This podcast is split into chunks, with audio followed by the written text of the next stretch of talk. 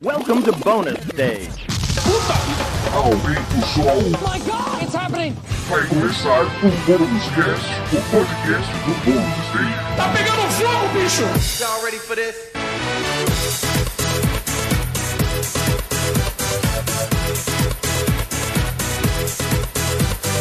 Sejam muito bem-vindos a mais uma edição do Bônus Cast, o podcast do Bônus Stage sobre cultura pop, games e muitos outros assuntos. Eu sou o Rodrigo Sanches.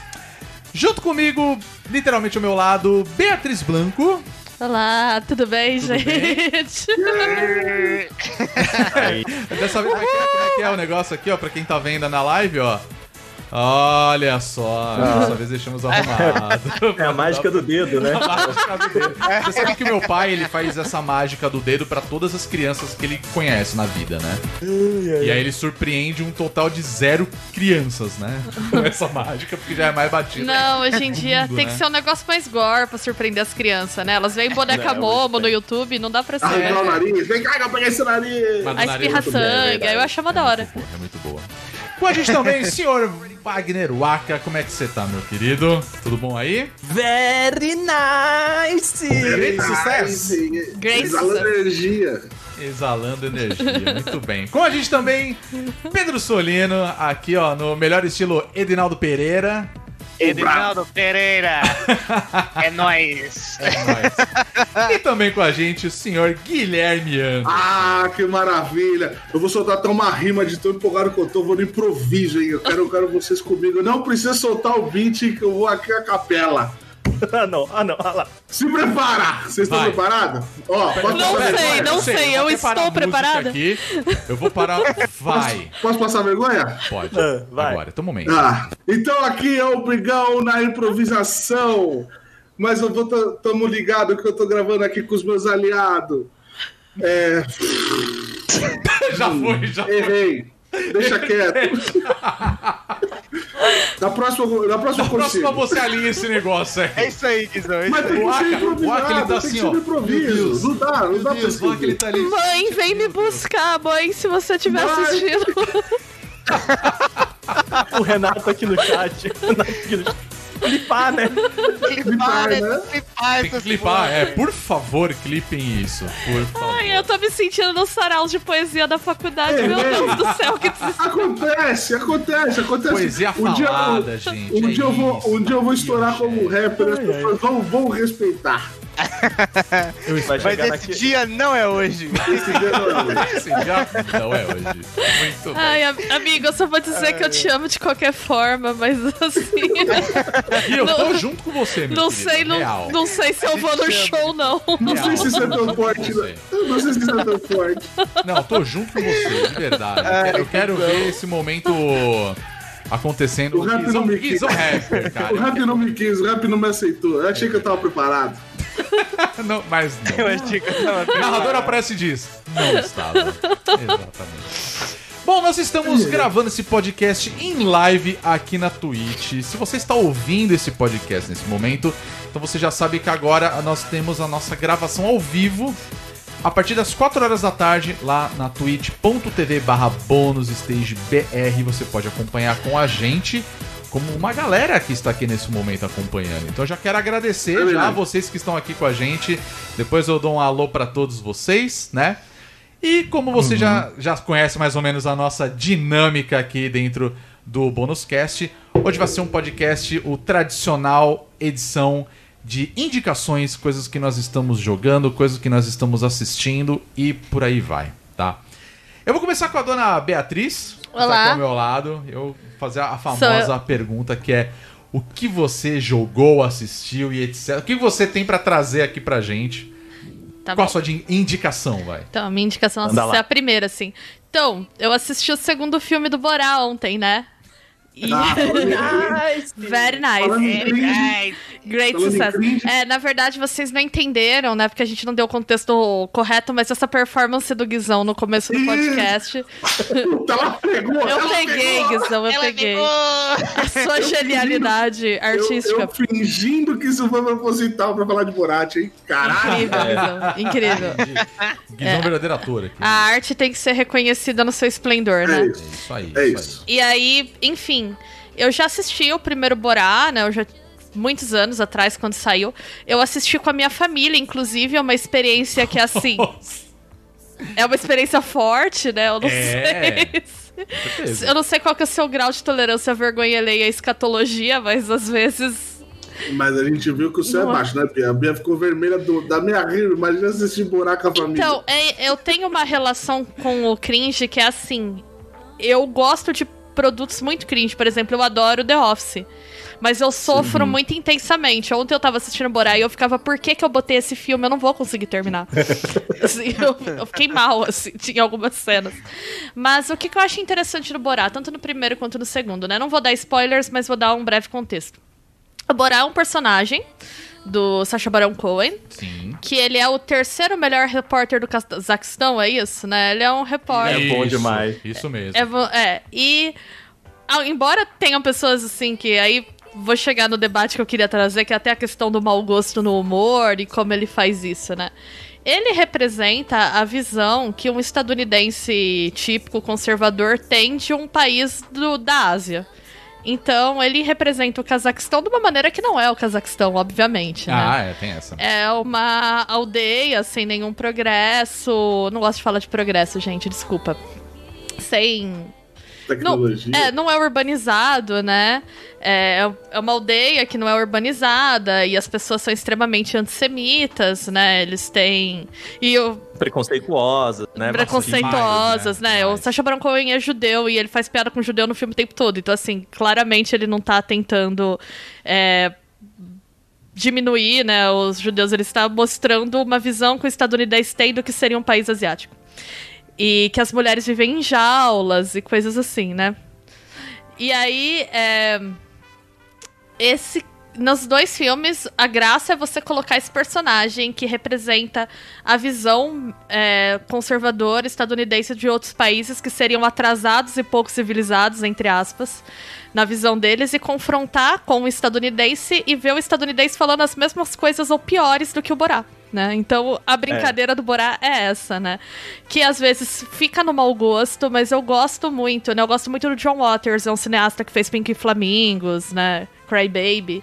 E ele era um cara apologista do mau gosto. Os filmes dele são extremamente bizarros e repugnantes, e a ideia era essa. E ele dizia que para você ter mau gosto, você precisa conhecer o bom gosto muito profundamente. Porque o mau gosto é um exercício de desconstrução do bom gosto, né? E de expor as hipocrisias do bom gosto. Então, eu adoro Borá nesse sentido, porque ele faz isso, assim, de uma forma sensacional. O primeiro filme, eu não lembro quando saiu o primeiro filme, preciso checar essa informação. Se eu não me engano, é de 2006, por aí. Por aí, né? E no primeiro filme era muito chocante, porque ele botava o Borá indo pra espaços conservadores nos Estados Unidos e as pessoas falando coisas do tipo, eu tenho saudade da escravidão. Naquela época isso chocava a gente, né? Hoje em dia você vê e você fala assim, mais um dia no Twitter, né? Quando você vê as pessoas falando Ô, isso. Bia, po- posso só fazer uma observação? Sim, Eu, eu, eu acho que o filme, ele é muito atual, ele é muito atual em várias vertentes, inclusive vertentes que a gente nem pode falar aqui por spoiler, mas assim, ele é muito atual no sentido de, cara, é muito louco você ver um cara falando os absurdos que ele fala e as pessoas em volta, porque teoricamente a brincadeira do Borat é de que ele tá fazendo uma pegadinha. É, é um, É. um fake documentário, né? Ele vai no personagem, interage com pessoas reais e filma as reações delas. É, aí ele. E aí, tipo, por exemplo, esse negócio de, de- de, é, mulher na jaula. Ele chega, né, e fala: olha, eu preciso de uma jaula pra colocar essa menina aqui. E o dono da loja fica. Ah, tá bom. Ah, é. Beleza. E aí, como assim tá bom, cara? Exato, tem uma, tem uma cena que ele vai comprar um bolo e ele pede pra mulher escrever uma mensagem antissemita em cima do bolo e ela olha pra ele e começa a escrever. Ela olha esquisita.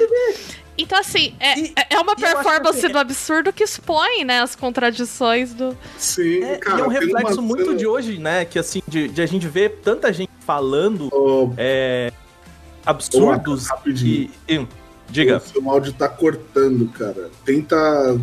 Acho que tenta falar bem em cima do microfone. Que Eu acho que não pode ser eu acho- o. Como é que O chama? ganho. Não, É, eu deixa tô eu achando pegar que aqui o- pode ser do. Como é que chama? Você deve estar usando a. Ai, caralho, o nome do negócio. Não, a minha lá do- sensibilidade estava muito alta lá, agora eu já pus um pouquinho mais pra baixo aqui. Eu acabei de ver no O Discord. RTX aí, é essa. É, acho que é isso. É. Que melhorou. Acho que é isso, é. Tá. Beleza, desculpa, gente, vou Não, repetir. não, É, Falou, volta a ideia. Um, um negócio que, que, é, eu, que eu acho muito atual é isso, assim, a gente vê tanta gente falando absurdos hoje em dia e tanta gente. Ao mesmo tempo em que a gente vê as pessoas falando absurdo, ninguém faz nada. Pois né? é. As pessoas estão se acostumando com esses absurdos, né? E eu acho que é por isso que é muito atual. Eu né? gostei Cara. muito, porque quando a gente viu o Borá anos atrás, a gente via as pessoas falando esses absurdos e eles eram chocantes, porque a gente não tinha tanto espaço pra ver esses absurdos. Hoje eu pensei, É. como ele vai conseguir manter o personagem interessante, sendo que a gente tá acostumado, como eu falei, os absurdos que aparecem no Borá 1 são mais um dia no Twitter. né? Você abre você vai É, ver todas é aquelas verdade. coisas. E, cara, ele conseguiu, assim, ele conseguiu fazer um filme que é atual, que é relevante. E que, inclusive, ele pegou uma cena que vocês já devem ter visto, tá circulando na internet, bastante tensa, com o Rodolfo Giuliani, né? Ele pegou uma cena dele assediando uma das atrizes do filme, enfim. E ele conseguiu. Eu acho que ele conseguiu, assim, renovar essa coisa do personagem. A gente não se surpreende tanto, porque a gente sabe hoje, infelizmente, que essas ideias têm mais lastro. Mas ainda assim, né, é uma exposição bem interessante, bem corajosa, assim. Então, eu gostei muito. Do, eu acho que eu gostei mais do segundo Borado que do primeiro, arrisco a dizer. Eu- Mano, o, o negócio que eu achei genial foi ele fazendo a piada com o coronavírus, velho. Que ele fica com a frigideira e uma lupa, aí fica dando as paneladas na É, parede. ele faz Cara, piada com é- todas as fake news tudo. possíveis de. É, é muito estúpido. E assim, pra vocês entenderem alguns espaços que ele vão, né? Ele vai desde um baile de debutante no sul dos Estados Unidos, Nossa, até um aqui, protesto pelo direito de andar sem máscara e não ficar em isolamento social, assim. E aí É. ele chega nesses lugares e vai entrevistando as pessoas dentro do personagem, né? Não, inclusive aborto, né? Assim, é, é, é cena que ele toca nisso. Eu, aí eu acho que é uma linha que, que não sei, assim. Eu fico. A, a cena é muito engraçada porque, tipo. É. Ele cria toda a cena, ele tá falando sobre um negócio que não tem nada a ver com aborto, mas aí o, a- o, o cara que ele entrevista, que é um meio que um padre barra médico desses que. que né, esse médico um super religioso, né? não pró-vida. É. Um anti... Isso. É, é um pastor que é médico também, e aí o médico tá assim, tipo, não, a gente não pode é, tirar, tirar esse bebê e tal, e né, isso é tal. E, e aí ele vira assim e fala, não, mas é, ela é minha filha, fui eu que... Porque assim, no contexto do, do filme não, não tem nada a ver com aborto, tem nada a ver com sexo. Tem né? absolutamente A história não tem nada a ver com isso. É, mas ele faz entender que sim, e aí ele vira, fui eu que pus dentro da criança. Aí o, o cara vira pra ele, não, mas não, não tem problema. Antes disso, nada importa. É, eu acho essa cena Não, não, genial gente não por precisa isso. comentar, não precisa saber É, detalhes. Aí, tipo, É, e Tipo, não rola um. Peraí, então vamos na polícia que tá acontecendo uma situação de assédio. Exato. de e aí eu abuso. fico tipo, cara, não sei. Sabe quando você eu fico eu assim, no começo dessa cena eu achei a cena engraçada e aí chega uma hora que a cena eu, eu só viro assim, OK, eu não sei se a gente passou num limite porque Mas é uma acho- cena engraçada sobre um assunto muito, muito, muito sério, Uhum. né? Mas, Mas ao mesmo tempo é uma crítica Borá muito foda. Isso. Então, acho que a proposta do Borá é É? justamente isso. É tornar o bagulho tão cringe, tão cringe, que você começa, tipo, mano, tá ligado? Essa Mas eu cena eu acho acho que é, que é mais, a legal mais isso. assim do filme É. que eu fiquei, cara, É. uou, peraí. É, esse foi, esse foi um momento que eu fiquei mal, assim. Tem vários momentos no filme que É. você fica genuinamente triste. É, é a mesma pegada do Ele Está de Volta, né? Que é aquele do Hitler voltar na Alemanha também, que Ah, também é um é documento. Fantástico. É, que também é é um mockumentary. E também tem umas horas que você tá dando risada, mas você começa a ficar mal, assim, do é, tipo. você ri de nervoso, É. né? A galera comentando, tipo, ah, se você fosse o Hitler, eu te acompanharia até o fim do mundo. Eu falei, É, caralho, não, isso mano. assim, caralho, como assim? E as pessoas não têm tá pudor, elas estão sendo desse, filmadas sabe? e. E dane-se, né? É, é ridículo, é ridículo mesmo. Mas eu acho engraçado porque, assim, o, o, o lance do Borá é, tipo, é, é literalmente, tipo...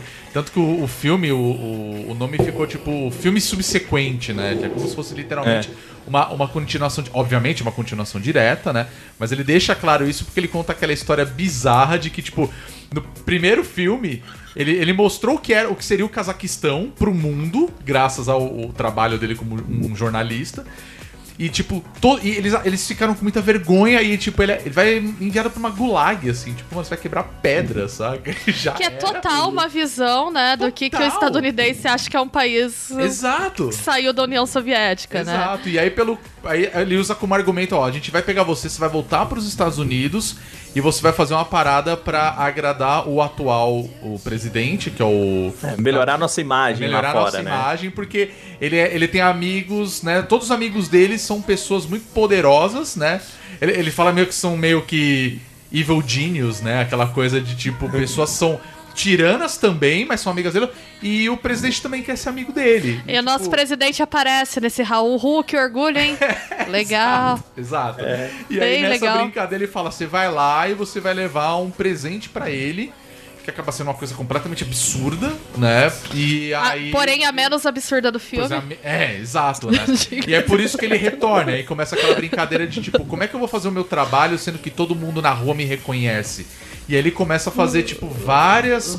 é, dis- vários disfarces, né? É, ele vai se disfarçar de estadunidense, é muito É, e engraçado. é, é um pior que o outro, assim. Ele pega todos os estereótipos e vai brincando com isso. É bom demais. É E bom muito demais. engraçado, cara, porque é ridículo, Mas sabe o que, que é muito engraçado dos Estados Unidos? Hum. Quando, tipo assim, tipo, quando você vai a primeira vez dos Estados Unidos, você começa a reparar que os estereótipos dos Estados Unidos é bem diferente dos estereótipos do Brasil. Tipo, os estereótipos Sim, do Brasil é verdade. existem, mas não é escancarado. Os estereótipos dos Estados Unidos, você cruza com eles o tempo inteiro. O tempo é. inteiro você cruza com os caras. É muito Será estranho. que não é porque a gente tem um olhar externo também? É. Então eu acho que a Pode gente. ser, Pode ser. pode ser. Sim, pode, ser. Mas Mas, isso que o Guizão disse é verdade. Eu tava até conversando com um amigo outro dia que ele me perguntou sobre aquelas pessoas que andam de carrinho, que elas são muito gordas e elas têm que Uhum. andar com uma motonetezinha, com uma cesta na frente, pra poder viver, sei lá, vai no mercado e tal. Mano, tem lugares que tem mais e tem menos desse tipo de pessoa, mas Mas é uma coisa comum. Tem bastante. Lá- Mas é, complica comum. é complicado que é um problema de saúde pública, na real, né? É. Cultural, que a Sim, gente acaba sim, tratando cara. como piada, né? Mas Bia, e o, e o pior é que tem muita gente que não é, não tem esse, não, não tá nesse nível de, de obesidade, etc. Só que assim, a pessoa não, por exemplo, tá no parque da Disney, ela não caminha. Ela vai, aluga um carrinho desse. O né? Ah, mas aí é a opção dela, é. né? Aí- olha. velho. Mas é o é a entendeu? É, mas-. Voltando um pouco pra questão que eu queria trazer sobre o Borá, que eu acho que é interessante, é o fato de que a gente tem uma questão hoje, principalmente quando a gente vai fazer críticas políticas, né, dado o cenário que a gente tem, que é, ah, mas não pode fazer críticas dentro de certos parâmetros, né? Eu, eu não tô falando aqui de humor que ofende pessoas com o intuito deliberado de ofender. Eu vi gente colocando Borá nessa, ah, não, mas o Borá é preconceituoso. Não é, o Borá está fazendo uma clara é, alusão a estereótipos. Ele não tá tentando fazer uma representação realista do povo do Cazaquistão. Pelo contrário. O problema, por exemplo, é, É. que esses humoristas que a gente condena, por ser- eles estão falando o que eles pensam desses, dessas pessoas mesmo, né? Eles não estão trabalhando com uma ironia, né? Enfim, seria até uma coisa que eu acho que é sofisticada demais pra eles. É, mas o lance do que eu acho interessante é Será que a gente, em tempos né, tão extremos, em situações tão extremadas, o mau gosto não é um recurso válido, né, pra gente expor essas contradições, assim? Ah, sim. Porque eu sinto às vezes que fica numa certa polícia da civilidade, né? Eu odeio esse termo, mas entre aspas, do tipo, ah, não, mas a gente tem que manter certos parâmetros que me parece que é só uma estratégia pra você não fazer certas críticas que vão desestabilizar ali uma questão do status quo, né? Então, eu, eu vi muita gente que é bem esses comentaristas políticos. Um foi o Nissim Taleb. Indignar, que ele é um dos caras que fala que tem que acabar a cultura do mimimi, mas tudo isso sob um manto de uma certa civilidade É. liberal, por assim dizer. Não toca no meu cabo. É.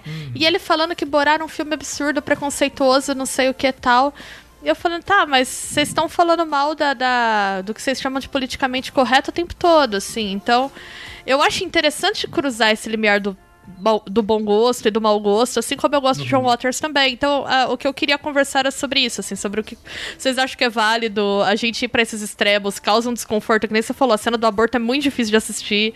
É, ele arma uma situação pro Rudolph Giuliani, de fato, pra pegar ele numa situação vexatória. Mas, por outro lado, ninguém obrigou o cara a fazer aquilo. É, é. Então, eu acho que tem um debate muito interessante sobre mídia aí, né? Me lembrou e- e- muito. Ah, desculpa, pode falar. Não, e eu só queria falar que assim, é meio que não debater, colocar, não permitir o debate é meio que uma estratégia muito muito conservadora. Né? Tanto que, que a mesma cena que a gente falou do aborto é tipo, não, não tem problema, tipo, só não sai daqui. A gente vai resolver, mas não sai Exato. daqui. né? Exato, rolê é do- exato isso. É muito. Né? É, é uma coisa muito. Tem uma outra cena também que a menina que interpreta a filha dele, ela fala de masturbação num congresso de mulheres conservadoras. Exato. E elas falam assim: a gente não fala disso em público. E assim, não é uma estratégia pra você não debater certos assuntos, né? Do Exato. tipo, eh, não, isso a gente não fala em público, né? É um silenciamento, de certa forma, né? Sim. Não, total. Isso me lembra a questão que. Isso me lembra muito um negócio que eu vejo muito nos Estados Unidos, que é quando eles vão abordar a, o, as leis de regulamentação de armas, né? Porque isso é um argumento que eu vivo- vejo acontecendo direto. Que, por exemplo, tem um. Sempre que acontece um daqueles mass shootings, né, nas escolas dos Estados Unidos, que infelizmente virou super comum, Que é Um piada argu- no, no filme também. que é Que é piada, piada no piada filme também, também. É, tem uma hora que ele fala assim: filme, Ah, eu cara." quero. é, Eu, eu desisti da minha vida, eu vou me matar e resolvi ir pra uma sinagoga esperar um mass shooting acontecer. É. Nossa, tipo, é. cara, que é piada essa, sabe? Tipo, é isso.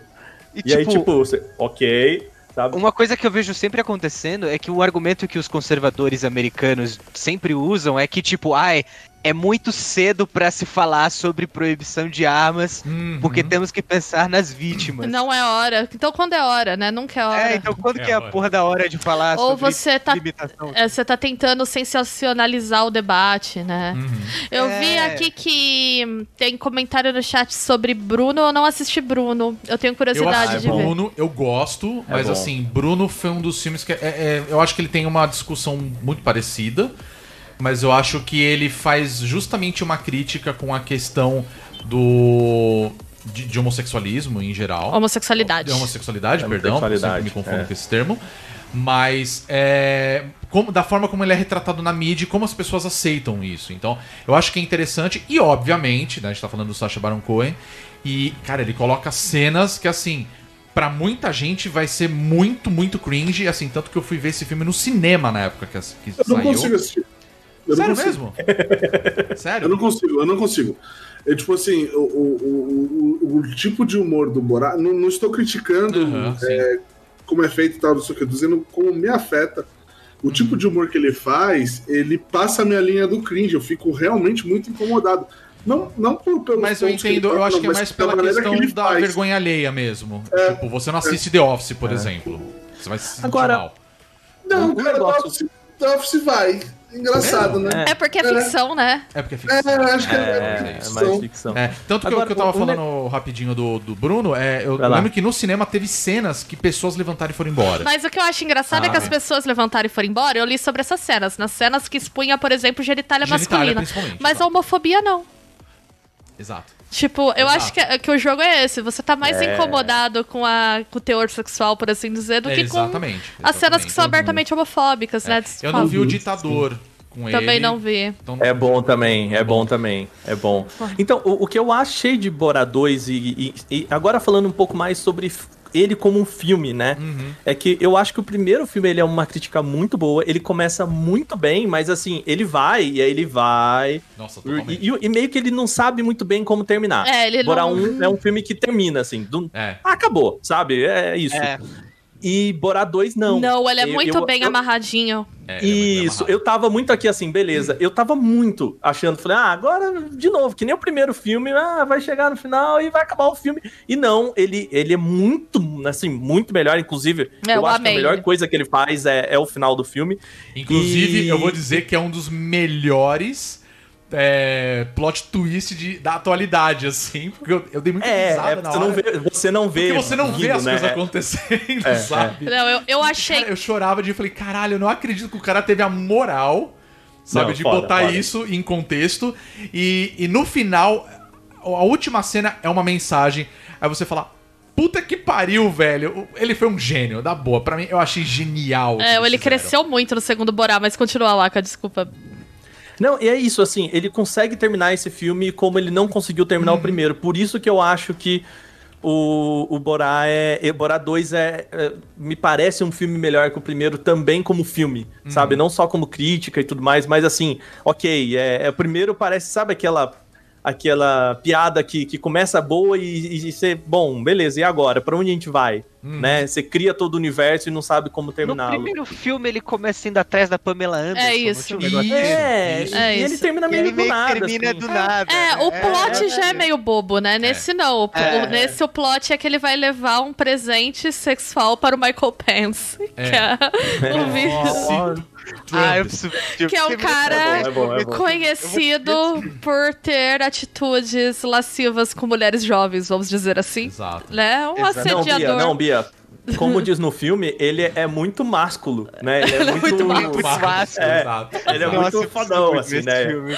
Vamos, é, ele é um assediador, assim, vamos colocar nessa. É, Gente, claro, na hora né, que mano? ele chama o cara de vice pussy grabber, Cara, eu dei uma eu risada. Nossa, eu preciso muito desse filme. Eu preciso muito. Eu dei Eu uma gargalhada, assim, tipo, a... Agora, Eu gosto ô, muito Bia. do Sacha Baron Cohen há muitos anos, mas o meu personagem favorito dele é o Ali G. eu tava o Ali G? Sabe que o Ali G, hoje eu assisto ele, eu já não acho tão bom? Ontem eu tava mostrando umas cenas do Ali G pro Rodrigo Sim. e eu acho que eu achava mais engraçado quando eu era mais nova, assim, não sei dizer. Que é? Mas- é, envelheceu mal, será? Não sei. Eu não acho Será? que É envelheceu que eu mal, mas eu não acho que hoje ele tá mais tempo. lapidado, sabe? Eu acho que ele já pegou mais o jeito É, da então, coisa. isso, isso, que, isso que vocês estavam falando dele amarrar, eu acho que é isso. Acho que o primeiro Borá foi uma escola né, pra ele Sim. como, como Como ator mesmo, Sim, né? Sim, sim.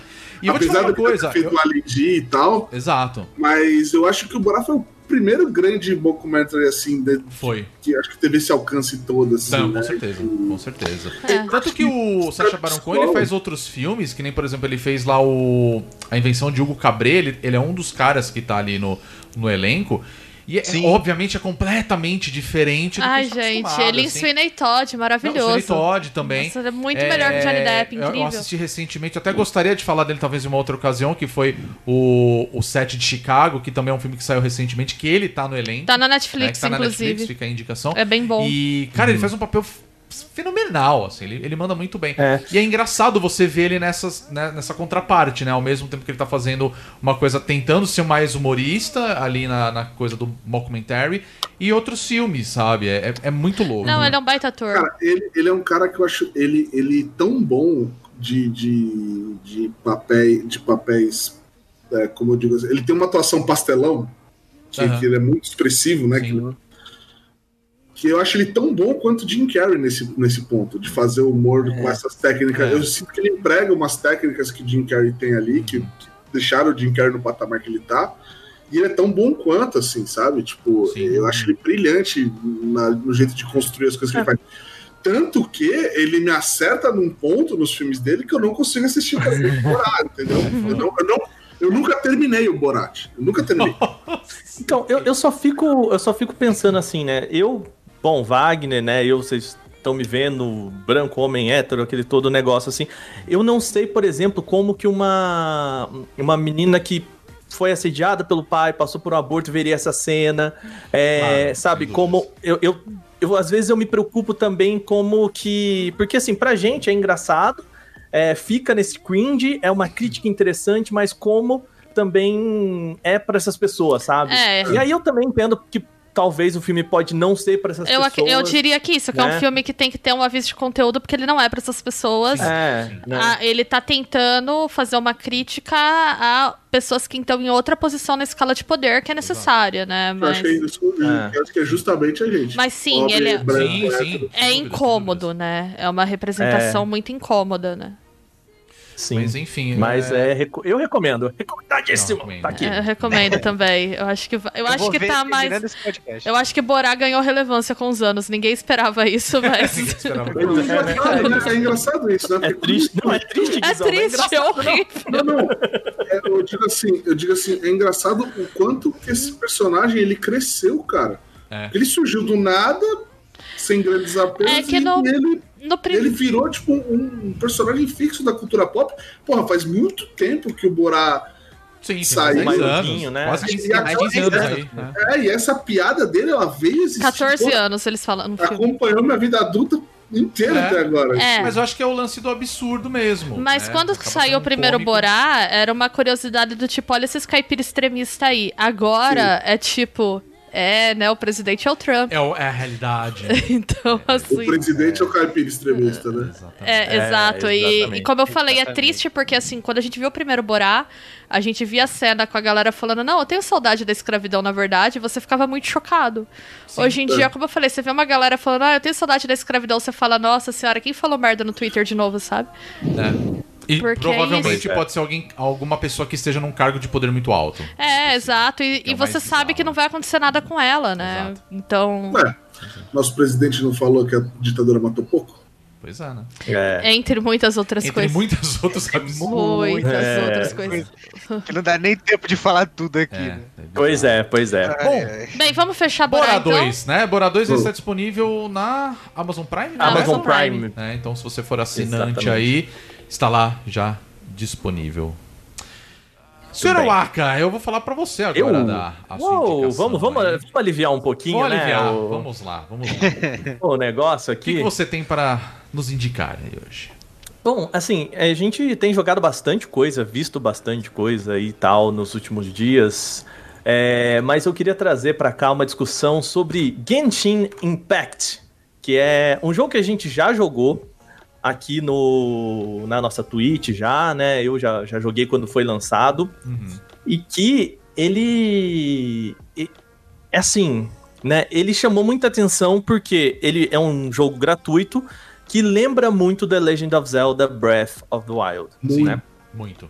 E e aí o que aconteceu? Bom, vamos dar um, um contexto aqui também, assim, porque eu acho que é o que é Genshin importante. Impact, né? Isso é o mais importante. Genshin Impact, ele é um jogo que foi lançado no dia 28 de setembro, já vai fazer um mês aí do jogo. Nossa. Ele é um JRPG, né? Basicamente é um jogo de RPG japonês com aquelas, né, com todas aquelas características. Então você tem diferentes armas, diferentes inimigos, você tem que melhorar qualidades aqui e ali, né? Você visita várias cidades, conhece histórias de várias gente em um RPG terceira pessoa em que você anda no mundo basicamente com uma exploração muito parecida com Breath of Wild, né? E ele chamou muita atenção porque ele é um jogo gratuito.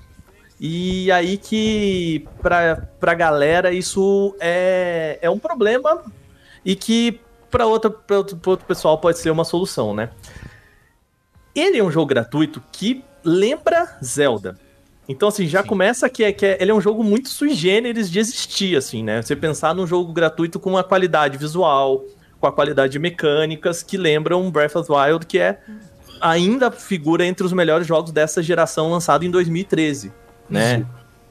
É, E... 2017. É né? 2017. Ah, é verdade, É, 2013 é a geração, desculpa. É, que É. o Switch chegou depois, aí Isso, isso. tem É. razão, É, isso. 2017. E, e aí o pessoal falou, nossa, assim, ele gerou muita grita por duas coisas, né? Primeiro, porque ele lembra muito Breath of the Wild, né? Que é ter essas mecânicas de, por exemplo, a estamina para você correr, é, Escalar. todo... A, a escalar, sliding. isso, toda a relação que você tem de diferentes elementos, né? Então, se você põe fogo no negócio, você pode subir com o seu glide, glider que você tem lá e, e voar. É, você põe gelo num, num lugar, depois você manda uma flecha de fogo, você acaba com aquele gelo, sabe? Tipo, muitas coisas, muitas mecânicas que o, o ambiente de Zelda colocou na mesa, né? E, e, e aí o pessoal falou: ah, nossa, é muito parecido com o, o Zelda. E a outra questão é que ele é um gacha, né? Pra quem não conhece, Não gosto. O que é um gacha, não é mesmo? Gacha é foda. Pra quem não, não, não conhece, né, a expressão gacha, ele vem de, do termo em inglês, né, que é got 'em, né, got 'em, né, pegue eles, vamos assim traduzir, né, no bem pegar, literal, tá, gente? É. E na tradução pro, é, pro Oriente, né, o, o termo vira gacha, né, da forma como os japoneses e, no caso aqui a gente tá falando de um jogo chinês, né, Uhum. falam o termo Gorem, que é gacha, né? Enfim, vira a ideia de que você é, tem aquela maquininha, sabe a maquininha de bolinha? Que você põe uma Sim, moeda e cai sim. uma bolinha e você pega um personagem sortido sem saber qual que é esse personagem. Essa é a ideia do gacha. E é o jeito que eles, que eles arrumaram para financiar o jogo, né? O, o estúdio se chama MiHoYo, Uhum. é um estúdio que eu sinceramente não conhecia e depois fui pesquisar. E eles colocaram essa toda essa mecânica para financiar o jogo. E, e isso atrapalha muita gente, né? Muita gente não gosta desse modelo de negócio que é basicamente você ter que financiar para ganhar novos personagens, novas habilidades, né? Você tem que botar uma grana no jogo caso você queira alguns itens especiais e personagens especiais. E já eu falo sobre isso também. É, eu ia até fazer Né? um comentário, Aka. É, eu acho que o grande problema do gacha é quando a qualidade da experiência de gameplay depende dele. Exato. Se não for, não me parece que é tanto o caso do Genshin Impact, né? Eu vi pessoas comentando que você consegue jogar ele legal sem precisar É. apelar pra isso, então. É, o, o que eu acho legal é que, assim, ele, a gameplay não depende, né? Ela, ela se mo- modifica com o, obviamente, se modifica com a, o gacha, né? Com você comprar personagens e tal. Então você tem personagens que você só tem é, ou comprando ou passando muito tempo jogando e, e adquirindo, é, vulgo as moedinhas do jogo para conseguir é, ter acesso a eles, né? Mas assim, o que eu acho muito bom de Genshin Impact é que ele te oferece muita coisa de graça, né? Ele te oferece muito jogo de graça e a- a- o, o dinheiro aí, ele é muito mais um antecipador, né? Ele é uma forma de fazer com que você tenha melhores personagens mais rápidos, é, você tenha acesso a personagens melhores mais rápido, e com isso você termina o jogo mais rápido, né? O que eu acho uma mecânica completamente justa. Sabe? Ah, se- É, se você não tiver competição com outros jogadores, eu acho justo. Agora, eu não sei como é que é no caso do Genshin Impact, porque tem muito jogo ali que a gente tem isso daí e você paga é o famoso pay to win, né? É, eu é, acho. ele não é um pay to win. É, isso já é legal, isso já é Sim. bem legal. Uhum.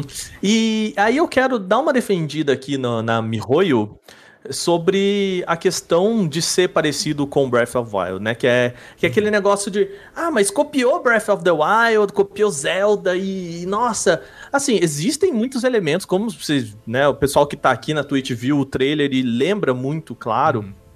É, mas o que eu quero dizer é o seguinte: o jogo ele é, é uma evolução de um outro jogo da MiHoYo que se chama Honkai Impact, que foi lançado inicialmente é, em 2016. Então, assim, é, eles já usavam muito dessas mecânicas que eles apresentam aqui no Honkai Impact, que é um jogo de 2016 que foi lançado, inclusive, antes do. Zelda.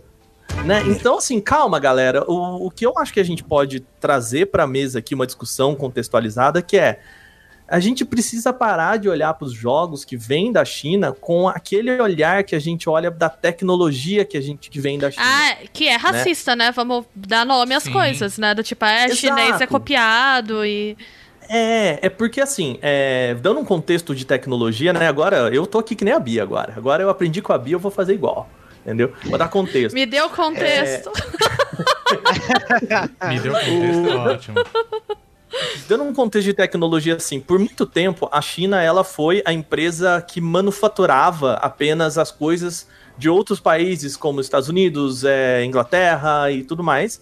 E com isso eles meio que como uma pseudo reserva de mercado, eles também começavam a produzir as suas versões daquilo, porque eles tinham a tecnologia, eles tinham o know-how e eles tinham né, todo o conhecimento que vinha de fora, só que eles não tinham é, direito de fazer isso, então eles faziam as versões piores daquilo e começavam a vender. Só que depois de investimentos em tecnologia, agora os caras eles são produtores de tecnologia de ponta. né? Sim, Então, Sim. tipo, você pega um celular da Huawei, por mais que, né, Estados Unidos queira dizer que não, é tecnologia de ponta, é um excelente aparelho, né? Tem vários aparelhos que vêm de lá, da Xiaomi, da, da É. Huawei, Pode falar. tipo, Uhum. De um monte de empresa que vem de lá e que traz tecnologia. E a gente tem que começar a olhar para games dessa forma também, né?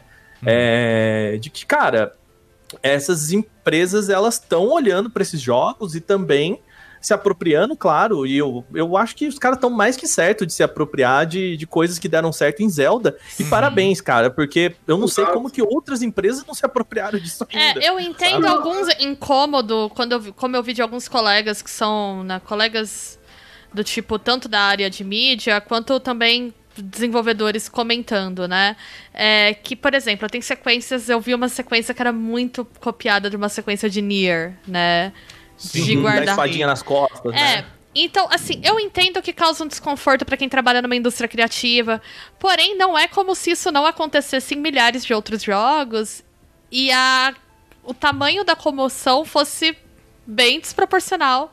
Agora Bem, com o exato. Genshin Impact, por ele ser gratuito e por ele ser chinês, né? Como você falou, a gente tem um olhar sobre a tecnologia chinesa que ainda lá.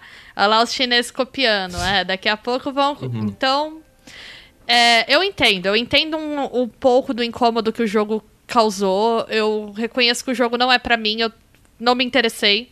Tentei jogar um pouco, falei, ah, não. Mas eu entendo quem se interessa pelo jogo e gosta dele, e eu também acho que foi bem desproporcional, assim, muito do que a gente teve em relação Sim. a essa questão da cópia, né?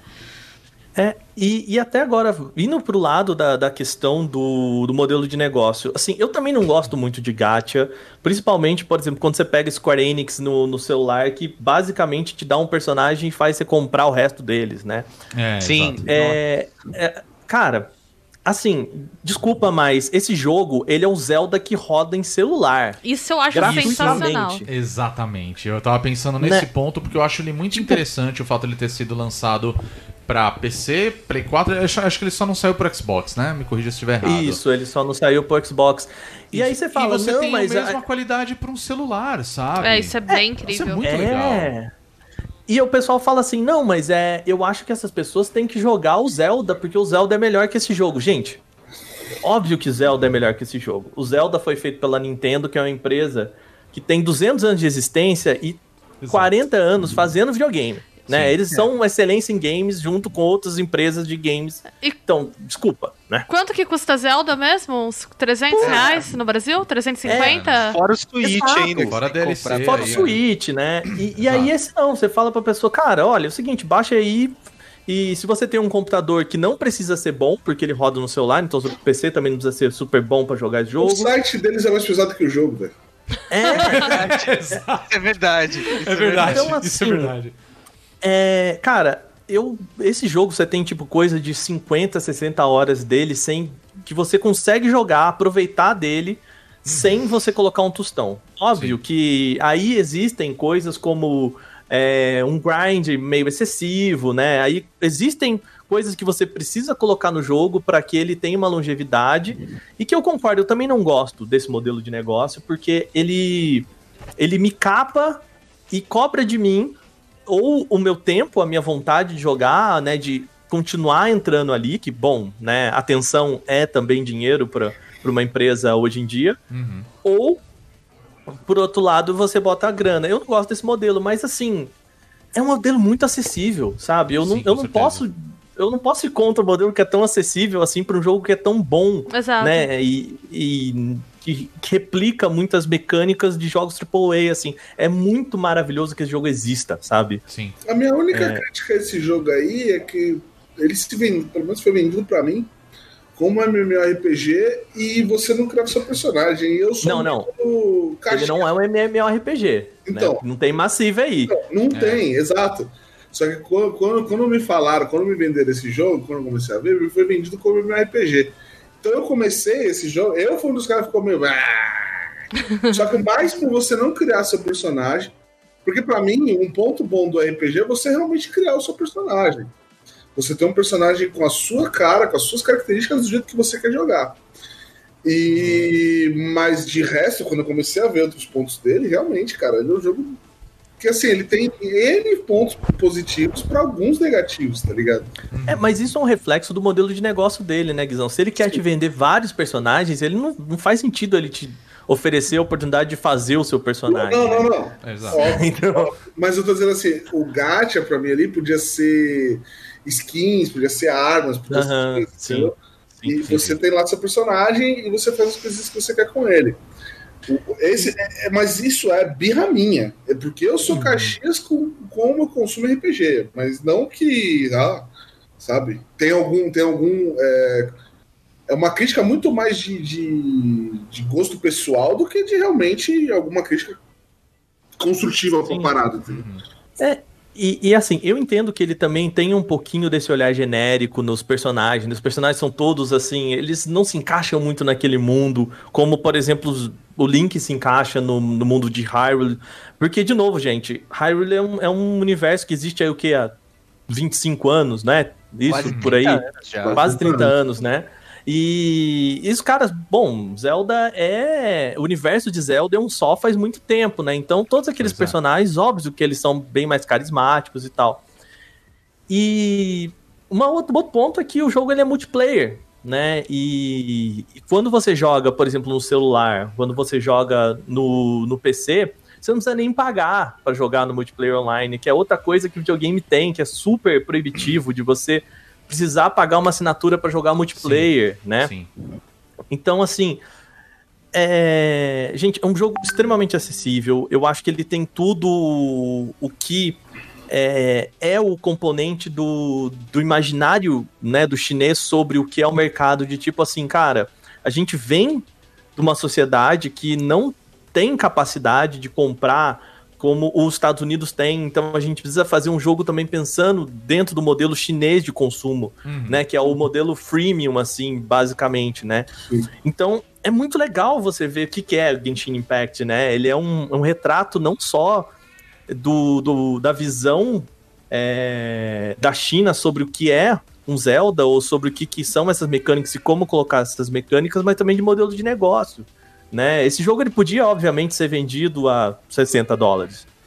Mas por que, que ele não é vendido a 60 dólares? Porque ele é pensado para o mercado chinês também Sim. né? Ele é pensado para o mercado indiano, chinês, brasileiro, que é tipo um mercado que você precisa ter uma entrada muito boa para conseguir, né, ter a receita e tudo mais. É, e eu acho que pra gente, né, como brasileiros que estão aí também na periferia nessas questões de tecnologia, né, não que a China esteja longe disso, né, mas o Brasil está, certamente. Mas o consumidor chinês tá, né? É, o consumidor Esse é é o chinês está. ponto. Então eu a acho já está, né? É, é interessante pra gente olhar pra esse modelo de negócio, até pra pensar caminhos também, né?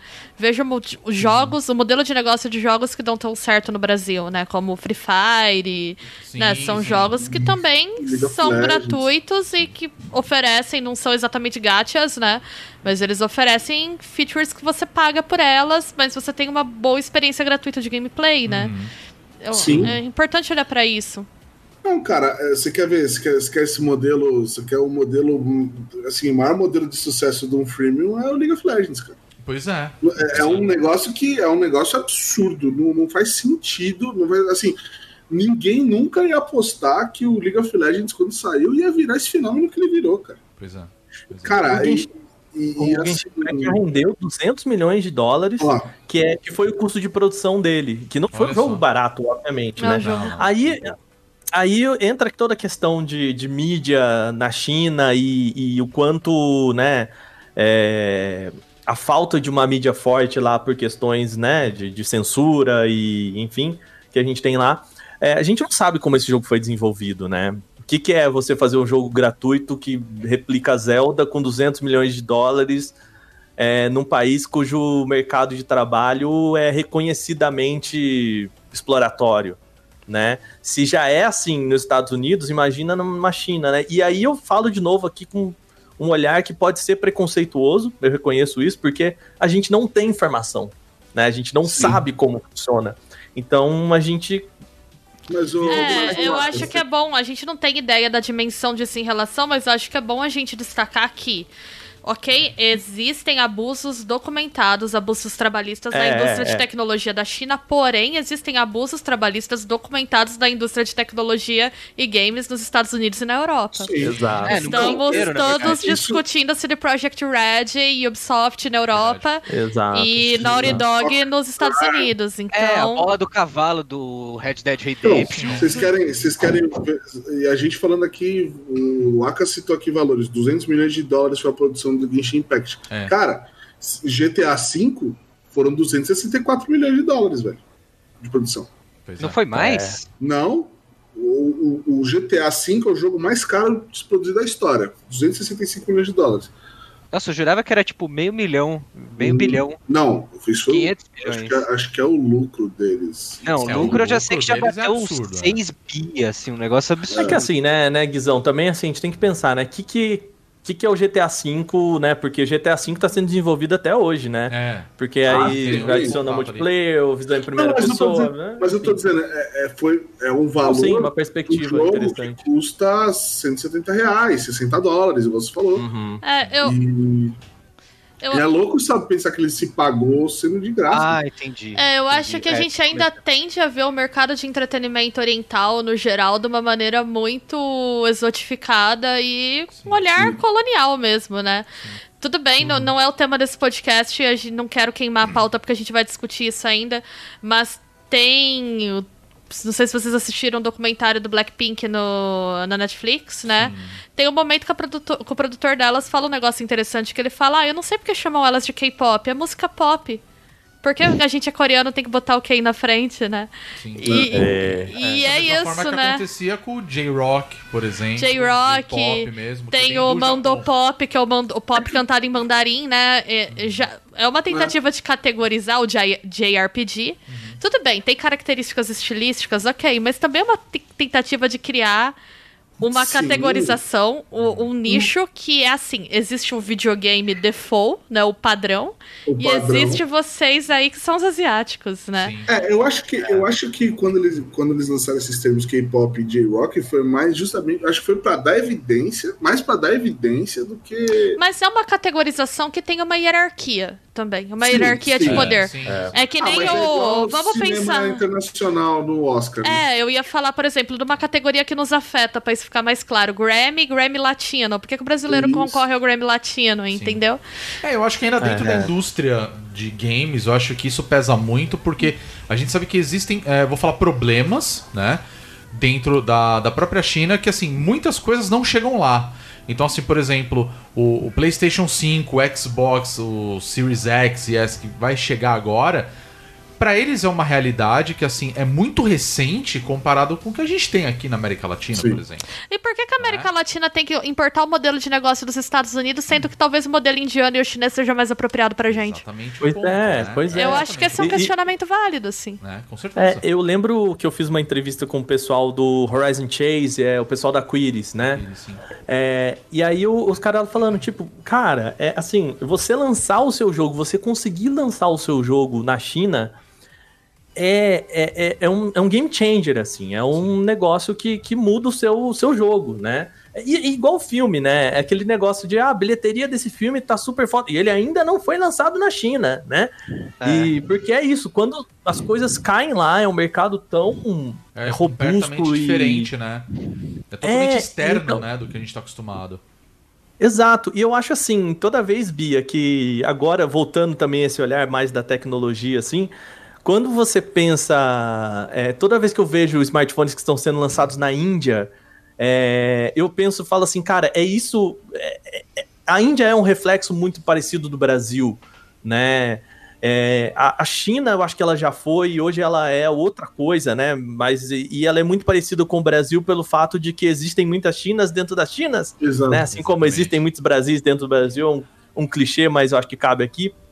E então, assim, é, é muito mais interessante pra gente esse olhar de- do modelo de negócio do que tá acontecendo ali, que tem muito mais a ver com a gente, né?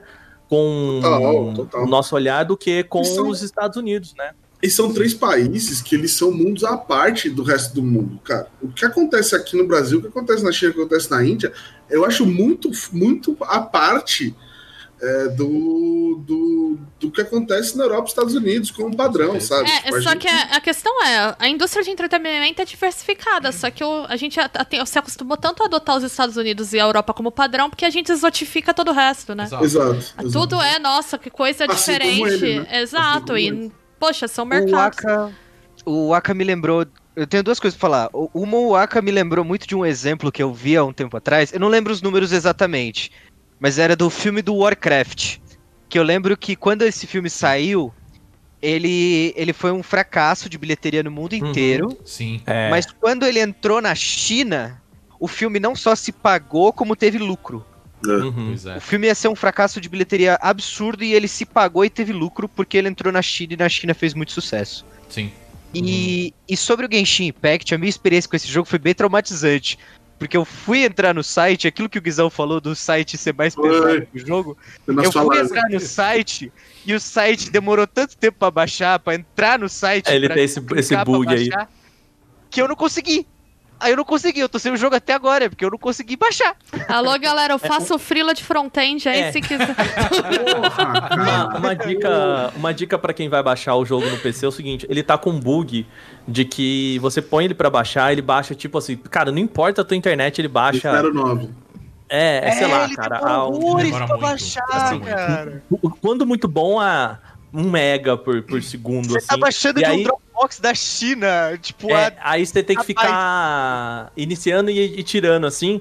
Que aí ele vai subindo. Eu acho que o máximo que eu consegui pegar foi uns 5 mega por segundo, Caramba. assim. É, eu peguei Pra- pra ele baixar. na versão do PlayStation e ele veio legal, assim. Pelo menos a versão Não, É, mas é porque bem, aí entra na, na, na rede da, da PlayStation, Exatamente, né? Da- É, da- exatamente. Aí já é outro Assim. negócio. No Mas PC é você deve baixar de um Dropbox desconhecidíssimo Então, do site da China total, aleatório. total. Você baixa Esse é do um site ponto, Mega, né?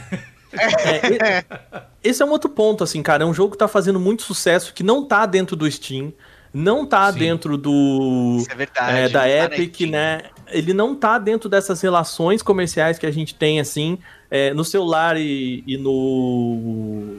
Tanto, né, para Android e iOS, ele tá nas lojas, porque, bom, aí também Hum, é, é- é- você precisa muito mais do que no PC, né?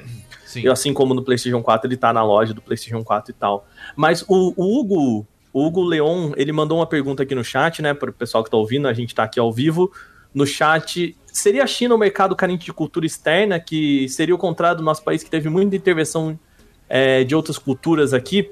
Cara, é assim, é uma diferença de processo de formação de país, né? Exatamente. Ah, né, não à toa a China tem uma muralha em volta dela, porque né, ela foi muito mais é, culturalmente introvertida, muito mais né, Ah, de cultura do que, o, do que a gente aqui, que somos colonizados, muito Sim. mais colonizados. Né? Aquele pedaço da Ásia em geral, né? O Japão se fechou também muito Sim, na sim. época. É que eu acho que na China, principalmente, a gente tem uma, uma grande barreira que, principalmente política, né? E rola muito aquela questão de que eles não aceitam muito, assim. é, tem sites que são proibidos na China, né? Tem coisas que não abrem lá porque existem, né? A- essa limitação da, da própria internet deles. Por exemplo, né? Eu acho que tem redes sociais que não abrem. É proibido na China. Sim. É, a Júlia Gavilã trouxe uma questão bem interessante pro chat aqui, né? Que ela, o comentário dela foi: é, a relação da China com o entretenimento, especialmente o cinema, é bastante complexa. A China tem uma lista de temáticas que são proibidas, o que direciona a indústria a fazer um tipo determinado de filme. Depois ela complementou: não é só mais uma questão de vender o filme para o público chinês, é pegar a grana da própria China para financiar os filmes. Esse é um debate que está rolando na indústria cinematográfica agora. Então, eu acho que realmente tem especificidades, né? Até uma questão de gatekeeping aí, né? Se você não pode determinados Sim. temas, mas você tem muito dinheiro para investir, e você acaba mudando, né, a própria forma que a indústria se organiza para tentar pegar esse mercado, e isso é gatekeeping. É uma coisa que rola nos games por exemplo, em relação a lojas como a Steam e a Epic, né? Tem muitos desenvolvedores que adaptam ou desistem de certas ideias porque elas não são palatáveis para Steam, por exemplo. Você pode até vender fora, seu jogo fora da Steam? Pode, mas é bem mais difícil. É, e por jogo isso. brasileiro com título em inglês, né? Por exe- exato. exato. E por isso que a- o Genshin Impact tá fazendo tanto sucesso fora dessas grandes lojas. É interessante. Sim. né? Por outro lado, não é como se a China fosse ser uma heroína contra o gatekeeping, porque a China tem também contradições, Sim. como qualquer mercado, né? Então Claro. eu acho que é legal pontuar essas coisas todas. Mas aí não vou também entrar nesse debate, porque sem nada de China, Mas tá, também- gente? Só... É, não, e também a gente não pode generalizar, chamar, botar esse estúdio e falar que ele é o grande representante da Não, China. não, É, sim, exatamente. Não, o que eu acho que a gente não, tem que porque tem a. Tencent aí, né, gente? Vamos combinar É, aqui. exatamente isso que eu ia falar. Mas o que eu acho muito interessante é uma, um- não, uma desenvolvedora de games, né, da China, sem contar a Tencent, que tá fazendo um sucesso estrondoso no mundo, sabe? Então, a- eu Sim, acho com que isso é um negócio muito interessante É. da gente Cara, observar. eu acho Independente de ser um jogo que. Ah, ele. Nossa, ele copiou pra caramba o Zelda ali. A gente Ah. passou um pedaço do vídeo aqui na live. Assim, tem com- você faz uma comparação, cara, é absurdamente copiada, assim, vamos falar desse jeito. Mas eu acho que esse foi o grande atrativo da É coisa. como se, e não é como se a Ai, gente, eu vou ser muito maldosa agora, desculpa. Não é como se a indústria de videogame mainstream fosse tão diversificada e criativa Não, assim. Exatamente. Que não fosse muito é fácil Fortnite, né, gente? é, fazer coisas Exato, extremamente exato. pare- parecidas, sabe? Então. Exato. Tipo, o próprio Zelda, quantas fontes ele puxou, sabe? Pra fazer. O que, que seria Ah, Zelda sim, se não tivesse sim. Dark Souls? Tem um grau de não co... tivesse Skyrim? Tem grau de cópia aí? Tem, É, mas velho. mais uma vez pontuo. Acho a reação desproporcional. E acho que Não, nessa reação desproporcional tem uma série de coisas. Inclusive esse componente, né? Esse ah, racismo soft, por assim dizer, que a gente tem em relação à China e à produção da China. Com então. certeza. Com toda certeza. Com certeza. Não, Pra gente, pra gente fechar aqui, né, para não, não- também já estamos com uma hora aqui, só Caraca. duas pessoas falando. É, Puta, é. verdade. É, A Vou gente começar fala. a botar um contador no vídeo aqui. É, Se deixar, pois a gente vai é, ficar pra falando gente fechar aqui- indicação. Tem mais três. O que eu quero dizer assim, recomendo, obviamente que sim. É um jogo com uma entrada muito fácil, é um jogo muito fácil de você manejar, ele funciona bem, é, tanto no, no PC quanto no, no smartphone, pelas técnicas que ele tem de, né, tudo é. Todos os golpes ele tem é, um buffzinho ali que você tem que esperar recuperar, né? Sim. Então, é, cara, é um jogo gratuito. Você pode jogar com seus amigos aí, no seu celular, talvez seu celular rode, talvez não, aí eu já não sei qual que é a qualidade disso, mas se você tem qualquer console ou um PC minimamente decente, né? é, eu recomendo. Cara, é um jogo gratuito, por que não? Né? É, sem contar o Você- fato de que ele é cross-plataforma, né? Ele é cross-plataforma, É. ele é cross-save também. Então você pode jogar. Só no na- PS4 que não, porque Ah, a PS4 Sony não, né? é verdade. cuzona. É, É. pra variar. É verdade, Denúncia, né? Denúncia. Denúncia, é. e assim, é... gente, você vai ter aquela experiência, um gostinho de entender o que, que a galera fala que Zelda é tão legal e que, assim, quer queira que não, é bem elitista esse comentário de você tem que Sim, experimentar sim. isso, que é, É, paga aí. É, experimentar isso é gastar pelo menos aí uns 3.500 reais. É que nem quando você.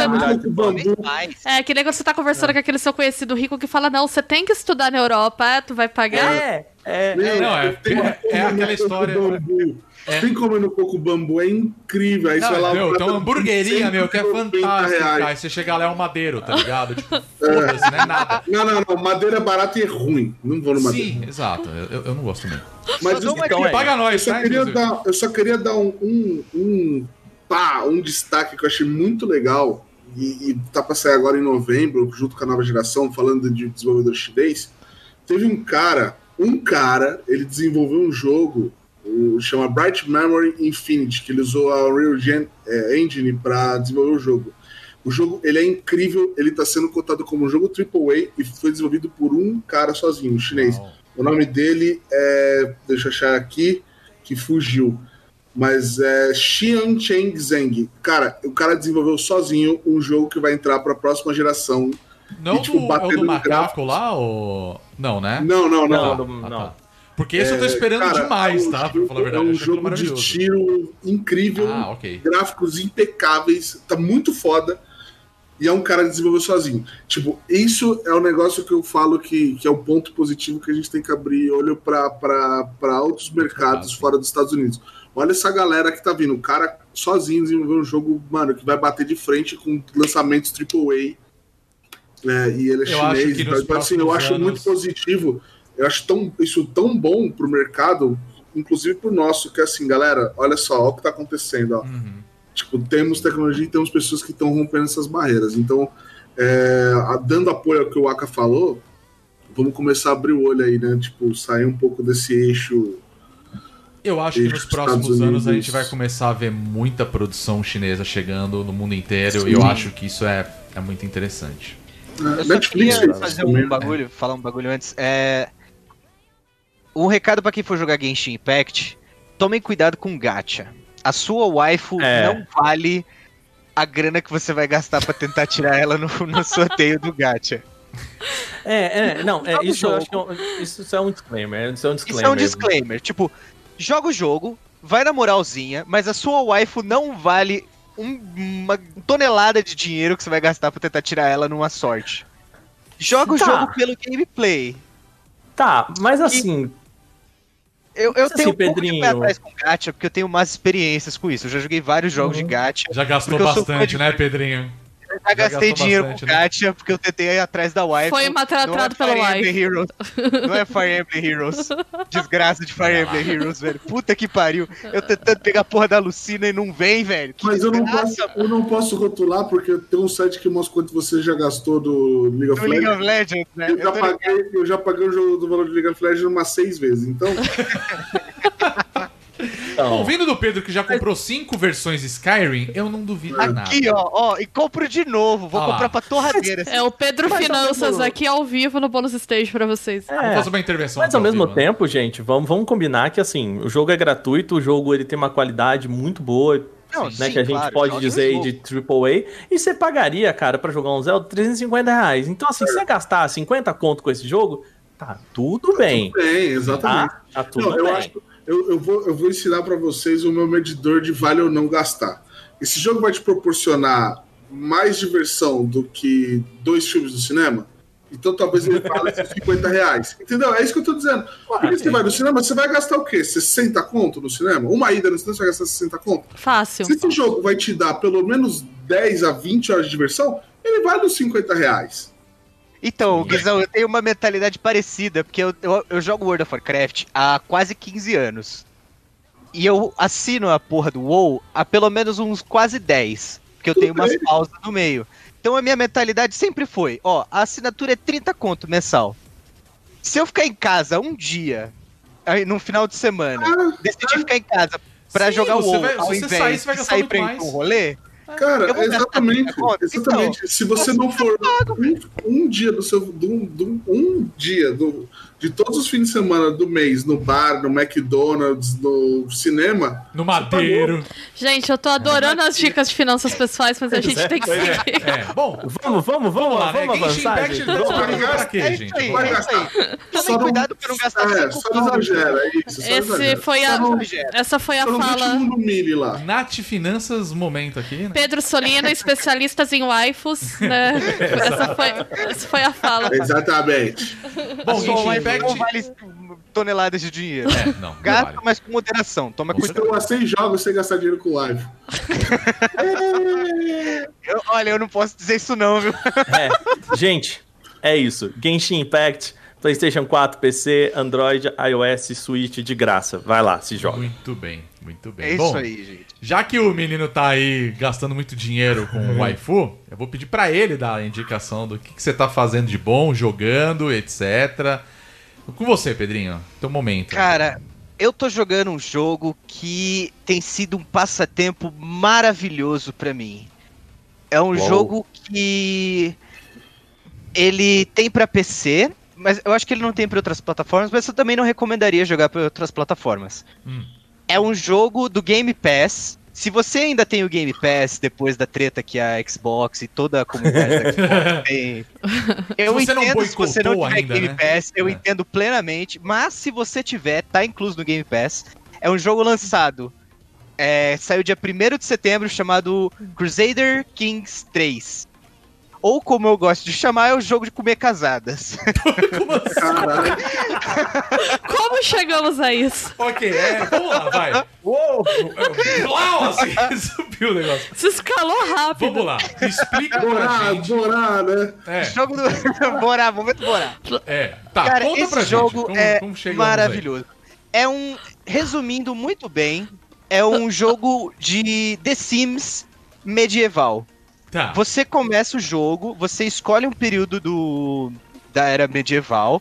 Então tem desde que começa o jogo, você pode começar em 1800 e até, não, mil não. Começa em 870 Aham. e o jogo vai até 1453, coisa assim.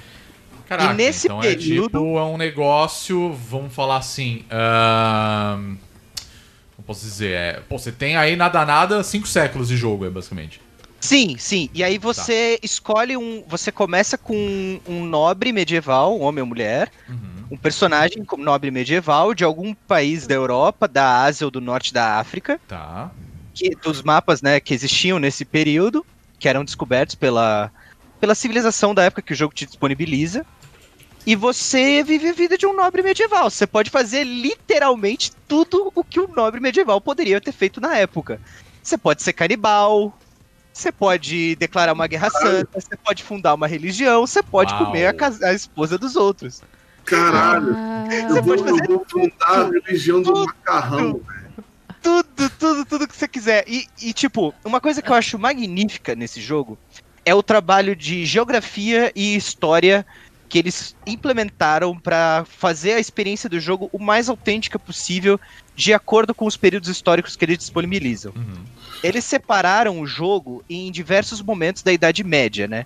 Então tem Baixa Idade Média, Alta Idade Média, tem o... eles separaram em outras nomenclaturas também, né? Então conforme você vai evoluindo no jogo, tem as progressões de acordo com o tipo de Idade Média que você está progredindo. Então o desenvolvimento humano, de acordo com a sua cultura, vai de acordo com o que correspondia na Idade Média de acordo. Então cada cada parte que você vai do jogo, você pode escolher um nobre que seja da Ásia, então ele vai ter uma cultura específica com, com é, detalhes específicos daquela região geográfica, daquela cultura, daquela religião da, daquele lugar da Ásia. Então eu posso Da ir pra Hungria e fazer a Condessa Elizabeth Battery se banhando em Pode. sangue. Gostei, Pode. gostei. Você pode declarar guerra com, outras, co- com outros grupos, e aí, tipo, pra facilitar a mecânica de jogo, ele separa em. Ele separa em três níveis, né, de hierarquia de nobreza, né? Uhum. Então você tem os. Você tem os condados, né? Que são, tipo, o menor nível. Aí você tem os ducados, que são, tipo, vários condados. Aí você tem os reinos, que já são, tipo. Os reinos maiores, né? Então você tem o reino da Escócia, o reino da Irlanda, o reino da Inglaterra. Uhum. E aí você tem os impérios, que aí você tem o Império Inglês, o Império da Britânia, o Império Escandinavo, o Império da Germânia. Você tem um monte de impérios. E eu posso, por exemplo, ir pra Transilvânia e ter um exército de vampiros canibais. Gostei! Olha que beleza. Ó, vampiros, vampiros eu não sei, mas canibais pode. Super legal. uau. Gostei! Pô, é legal pra caramba. E é um jogo super divertido porque você começa a jogar e é você administrando um reino. Então você, como você é um nobre, você começa a cuidar do controle do seu ducado, do controle do seu condado. Você começa a ter que agradar o seu superior. Então, tipo, se você só tem um ducado, você tem, que- é, você tem que agradar o seu rei. Porque se o seu rei declara guerra a você, você tá fudido, porque vai juntar todo mundo pra te bater. Gente, parece Então, muito que divertido tomar- isso. E aí cê- é um jogo tipo The Sims, Cara, é tipo um que maneiro. SimCity. Só que é medieval. E aí, tipo, você começa a progredir. Aí, no meu caso, da minha experiência, né? Eu comecei jogando a minha primeira gameplay com um. Num ducado. Eu tinha um ducado, né? Então eu tinha. Eu, eu coordenava vários condados no sul da Irlanda. E aí eu, eu comecei a falar, porra, vou meter porrada nos outros ducados aqui. Que eu quero ser o rei da Irlanda, foda-se. Por liberdade, Aham. foda-se. Claro. E aí eu comecei a expandir e tal. E isso aqui é foda, porque você começa a ficar sem recursos. E aí você vai perdendo as batalhas, você vai perdendo o controle do seu condado. Então você tem que tomar sempre um cuidado pra ir administrando as coisas, porque senão você começa a perder o seu próprio território que você já tinha. Os caras que você decidiu atacar. Mas é no estilo meio War, assim? Como que é? Como que é É, a gameplay? O gameplay você vê o mapa do- da Europa, você vê a o mapa da Europa, o norte da Uhum. África, até um pouco até um pouco da África subsaariana ali. Você vê toda a Ásia e vai até a Índia ali, até acho que ele não chega a mostrar o Japão, mas ele mostra toda a China e a Índia. E aí esse é o mapa de jogo, essa é a tela que Uhum. você vê. Só que aí você fica dando zoom in e zoom out. O zoom out, quanto mais zoom out, você vê os impérios. Aí você vai dando zoom in, você vai vendo as você vai vendo os, os reinos, os ducados e os condados. Né? Aham. E aí, dependendo do condado que você tá, você pode construir coisas e ir melhorando o é, tanto a taxação quanto o número de exércitos que você pode absorver daquele condado, o desenvolvimento humano, o desenvolvimento da cultura, o controle que você tem sobre aquele condado, ducado, tal. E Legal. tipo, é uma experiência muito Mas é- legal. Deve ser é- muito ele- divertido, gente. É, ele é tipo um Sid Meier Civilization? Sim, ele É, é, tipo, mas ele é ele um muito pouco de parecido com o diferenças, né? Steve. Ele não, mas eu, digo, mas eu digo assim, gameplay, ele é por turnos ou ele é RTS? É, exato. Ele é RTS. Ele é, ele, é, Ok. ele é como se fosse um. Ele não diria que ele seria um RTS, porque ele é muito administrativo. Ele trabalha muito com a linha temporal que ele tem. Ah, então ele tem aquela mecânica do. É. Não é, não é que não é bem por turno, né? É tipo. Ele- Ele funciona daquela mecânica do The Sims, onde você acelera e diminui o tempo, aí você Ah, pode tá. Ah, Tá. Sei. porque ele tem um calendário próprio, onde ele evolui o tempo e você pode acelerar de 1 a 5 níveis. Então você fica sempre com o dedo no 1 e no 5, pulando e acelerando para suas ações terem é, mostrarem a consequência com o tempo. E aí ele tem o Legal. calendário dele que ele vai Mas você- adiantando. Mas você, tipo assim, você não coordena seus exércitos numa batalha, por exemplo. Sim, você coordena. Ah, você você, coordena. você coordena. Você marca no mapa, tem um- uma opção lá que é. Aí do lado, né? Tem a opção reino, que você vê todos os seus reinos, todo o que você controla. Sim. Embaixo de reino tem military, né? Que são o que você controla de exército. Aí ele mostra lá, de acordo com o que você controla de território e o quanto seu território tem de controle ou de disponibilidade, porque, tipo, você pode escolher construir no território um forte ou uma cidade. Se você constrói uma cidade, você tem menos exército. Entendi. Mas Hum. se você se você constrói uma cidade, você tem mais dinheiro do que exército. Então o foco que dele não é igual um RTS que é tão centrado em batalha. Ele é muito mais centrado Não. na construção de laços estratégicos Exato. e no relacionamentos que você vai. Eu acho bem interessante. Eu gostei, eu fiz essas perguntas aí, brin- porque eu já quero fazer, transformar num jogo de terror. Porque eu acho interessante ter essa liberdade, né? Porque. Sim. É o Sim, que é legal tipo- nesses jogos de simulação, é isso. Você sai fazendo essas besteiras todas. Exatamente. E o da hora é que o, o jogo, ele te dá a opção, e aí vem todo o trabalho de pesquisa que eu comentei, né? De você criar uma religião. E o jogo, ele tem tantas opções de religião, e dá pra ver claramente que foi feito um trabalho de pesquisa, porque ele, por exemplo, ele vira assim, ah, você quer co- construir uma religião católica. Você quer basear de qual religião católica? E ele tem uma lista de religiões católicas que eu não tinha a menor ideia que existiam. Que são todas religiões católicas daquela época. Uau. Então, tipo, aí, o Rodrigo tá mostrando ali no um pouco do gameplay, né? Que as suas ações têm consequências. E todos os personagens do jogo, de todos os reinos, de todos os- os lugares, têm uma opinião sobre você. E sobre todos os personagens do jogo. Guizão, tá, tá mutado, você tá mutado. Oh, perdão. Isso é muito Civilization, né, cara? É, esse, Sim. esse termo de, tipo, da opinião pública, né? Do, do que a galera pá, do- das decisões e acordos que você toma, agrada uns, desagrada outros, e um- uma, uma escolha, uma venda de ouro mais barata pra alguém já.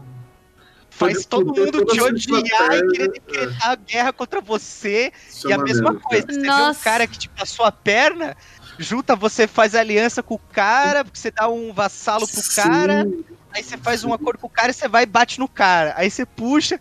Ô, É Pedrinho, muito E, foda. e Esse deixa, eu te é perguntar, e deixa eu te perguntar uma parada. Eu vi que, eu vi que ele tem bastante similaridade com, com o Civilization.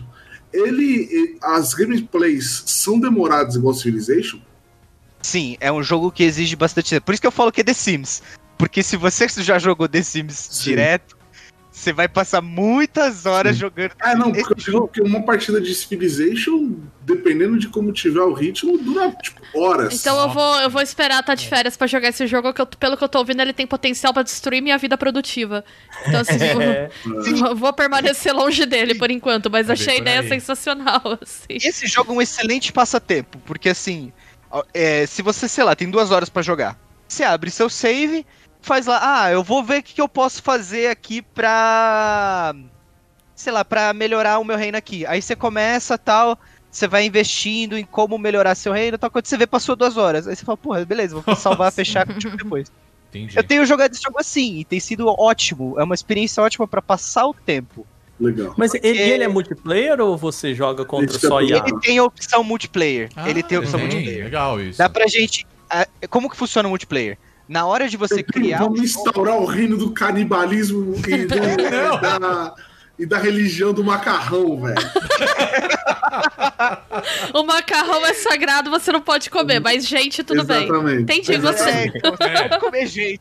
Legal, Faz Porque, tipo, o jogo ele saiu dia 1 de setembro, agora ah, vai fazer dois meses agora, né? Uhum. Sim. No dia 29, saiu num site que eu acompanho, no 247, Uhum. é que a Paradox, eles divulgaram alguns dados que o- puxaram do- dos gameplays dos players. Ah, eles De têm acordo isso, com- legal.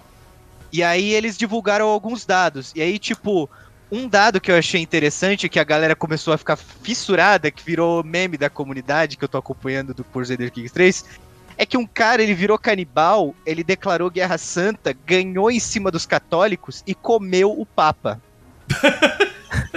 Ele comeu Caralho. o papa. É, Ele era um canibal Ah. e ele fez o papa ao pururuca, velho. A energia caótica dessa pessoa. Caraca. E aí virou Caralho. meme, tipo, ah, vou comer o papa. Aí todo mundo agora, o objetivo do jogo é comer, comer o o papa. é dose, cara. Se Tadinho. alimentar do Papa, né? Exatamente. Vamos- Vamos deixar aqui. Claro. Vamos deixar, porque se alguém clipar esse negócio aqui, meu, olha, a gente tá aqui. Você vai dar ideia, parabéns. Isso, parabéns. Isso é verdade. Obrigado pela ideia.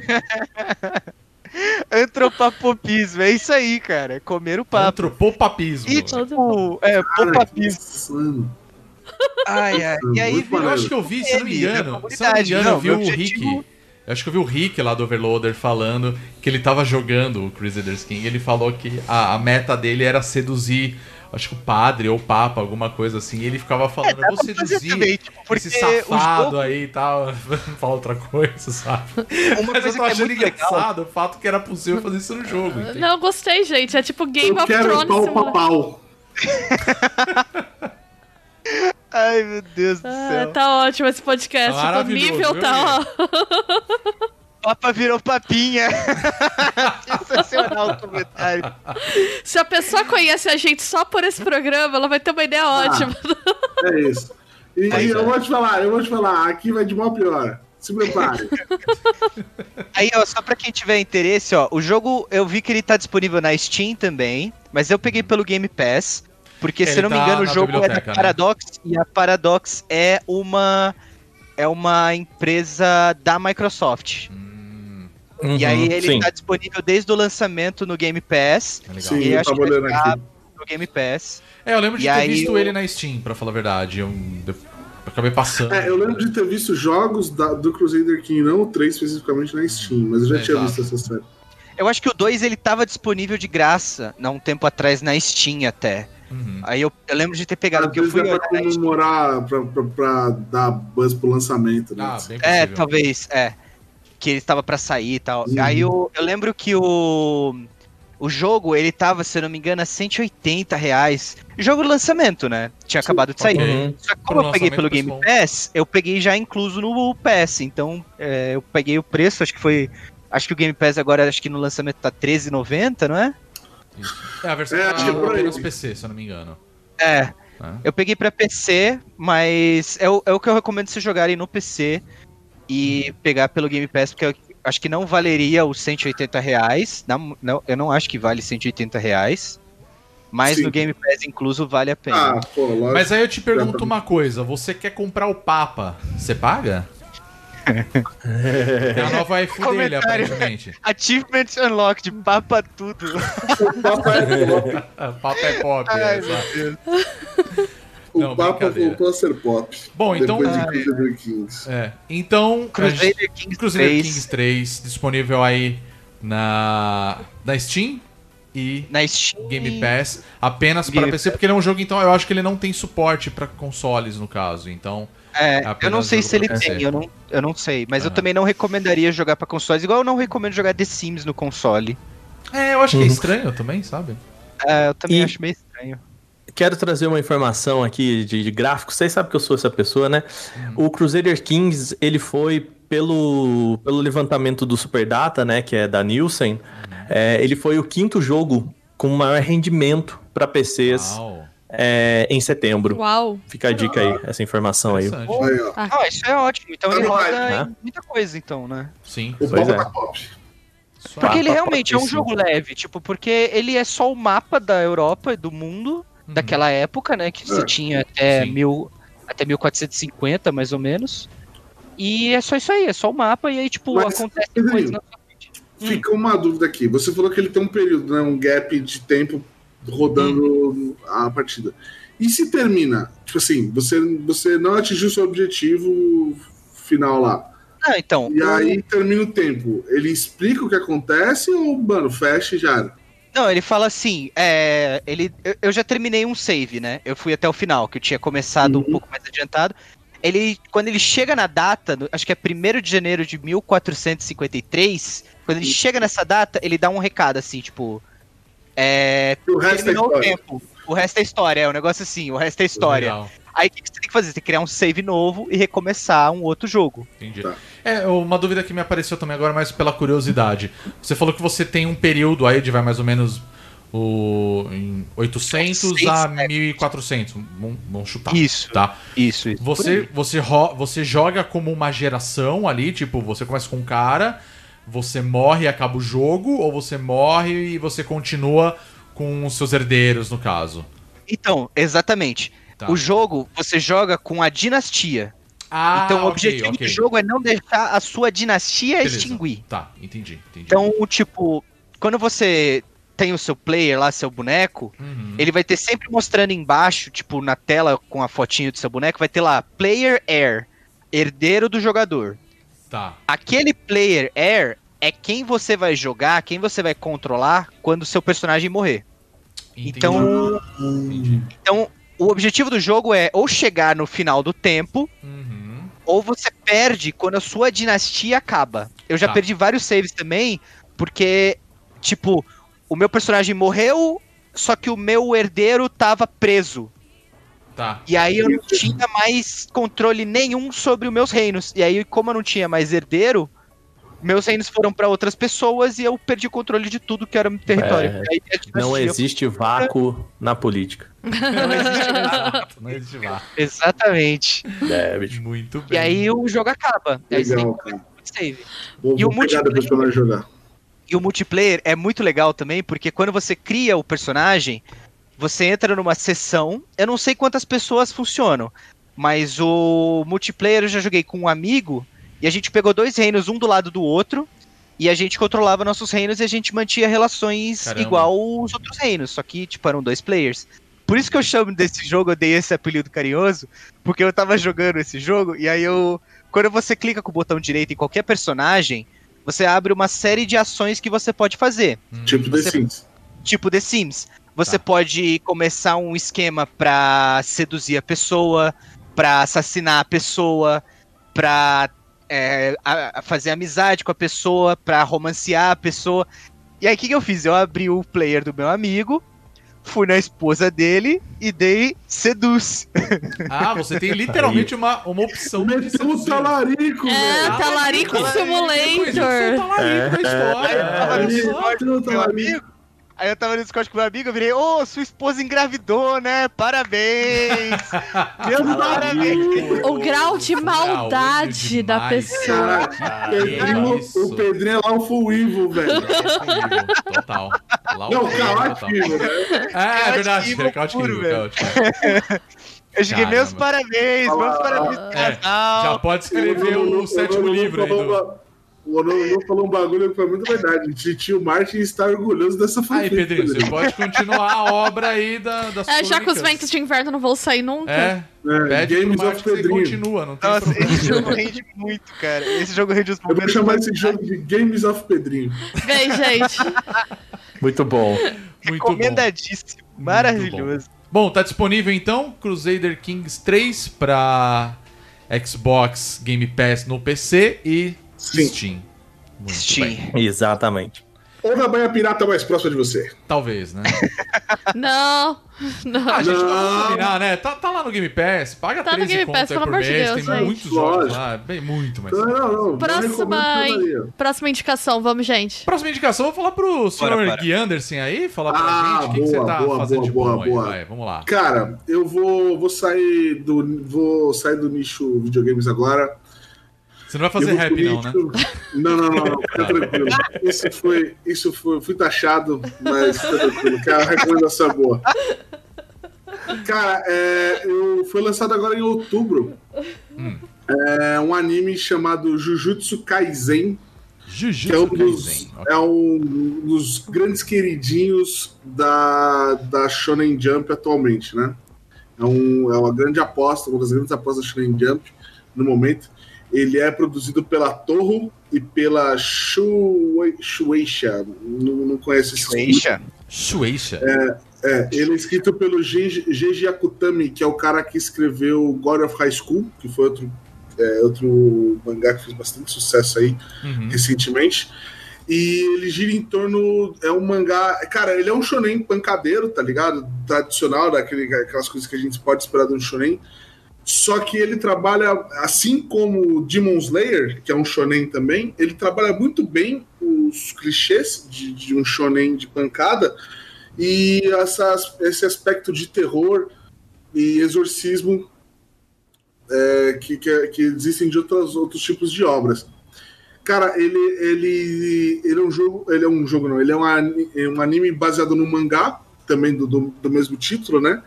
Que ele trata. Ele, ele, ele gira em torno de um rapaz que ele sempre foi. Ele sempre teve umas vantagens atléticas até sobrenaturais, assim. Era um rapaz muito forte, muito atlético, é, de grande destaque no colégio lá, disputado por, por clubes de do, do- no- no- na escola do Japão eles têm essa dinâmica de clubes, né? Clube de atletismo, clube de Uhum, basquete, clube de onde você, onde eles estimulam o, o, o estudante a ter atividades extracurriculares simplesmente para ele se desenvolver mais do que simplesmente um aluno, né?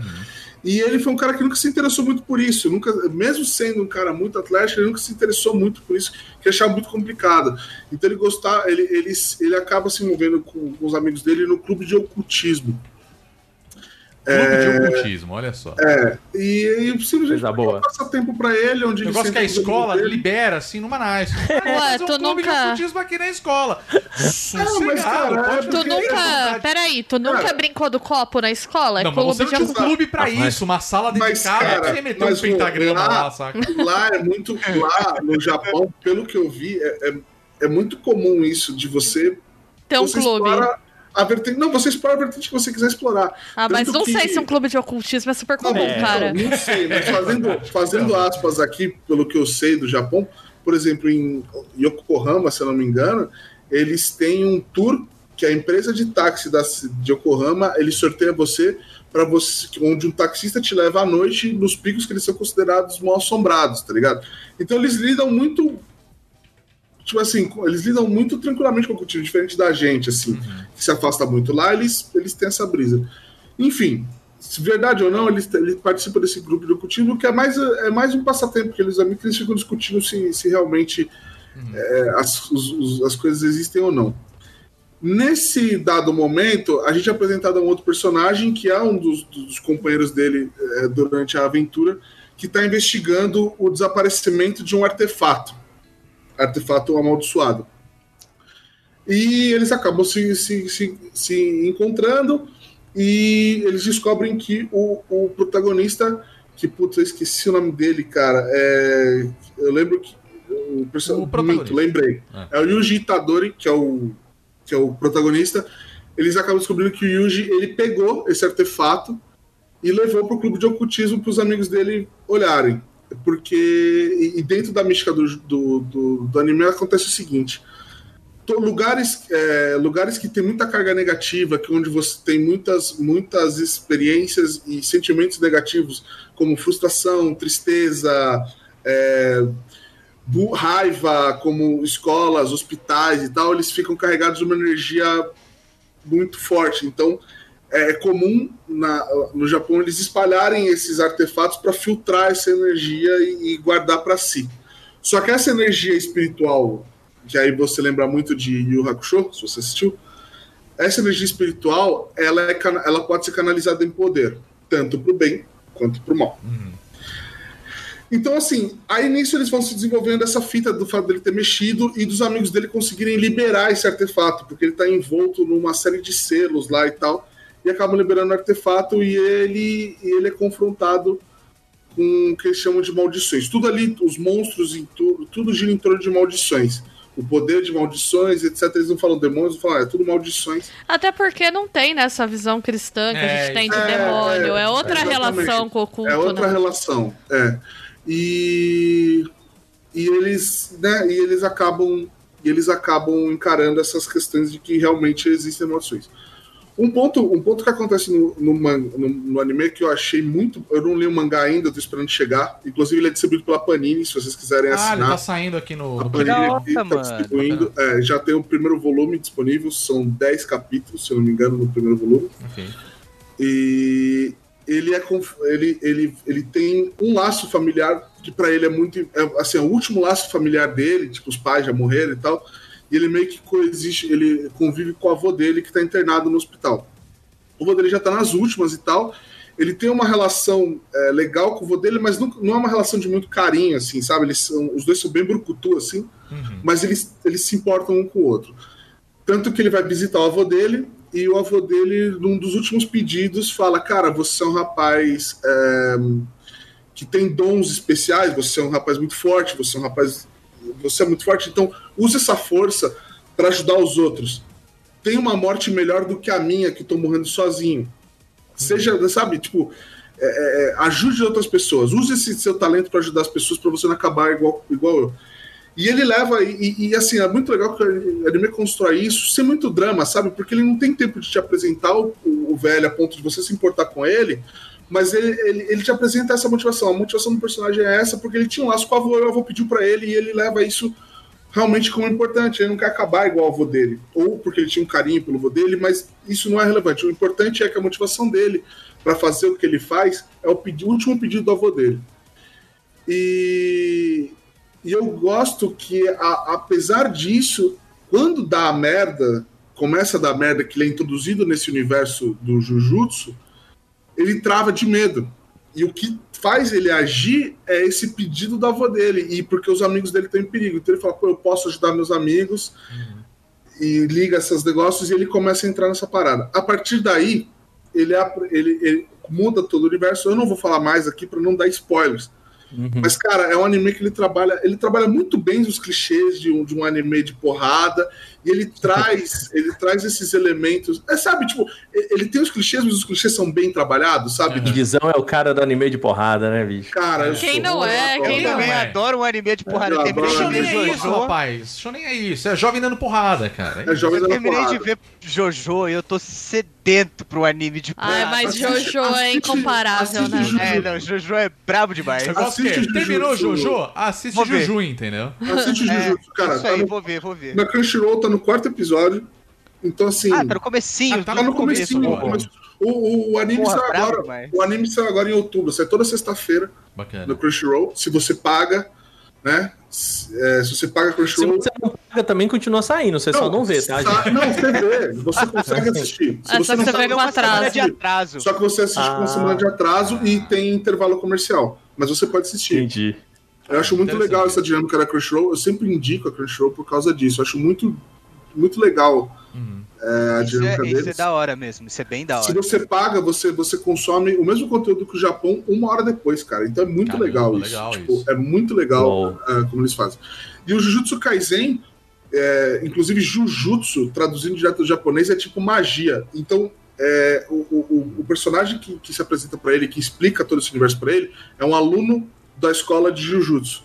Então existe tipo uma Hogwarts lá, tá ligado? Ah, onde eles preparam é, pessoas que têm essa sensibilidade à energia da maldição para poder combater essas maldições nos lugares. Gostei, porque assim, é um Harry Potter sem Harry Potter, literalmente, e sem J.K. Rowling. E onde o Muita protagonista, porrada, que é o que importa. onde o Louvado protagonista seja. é legal, os personagens são muito legais, o, o núcleo que, que é formado ali, eles são muito legais, assim, cada um com suas características próprias.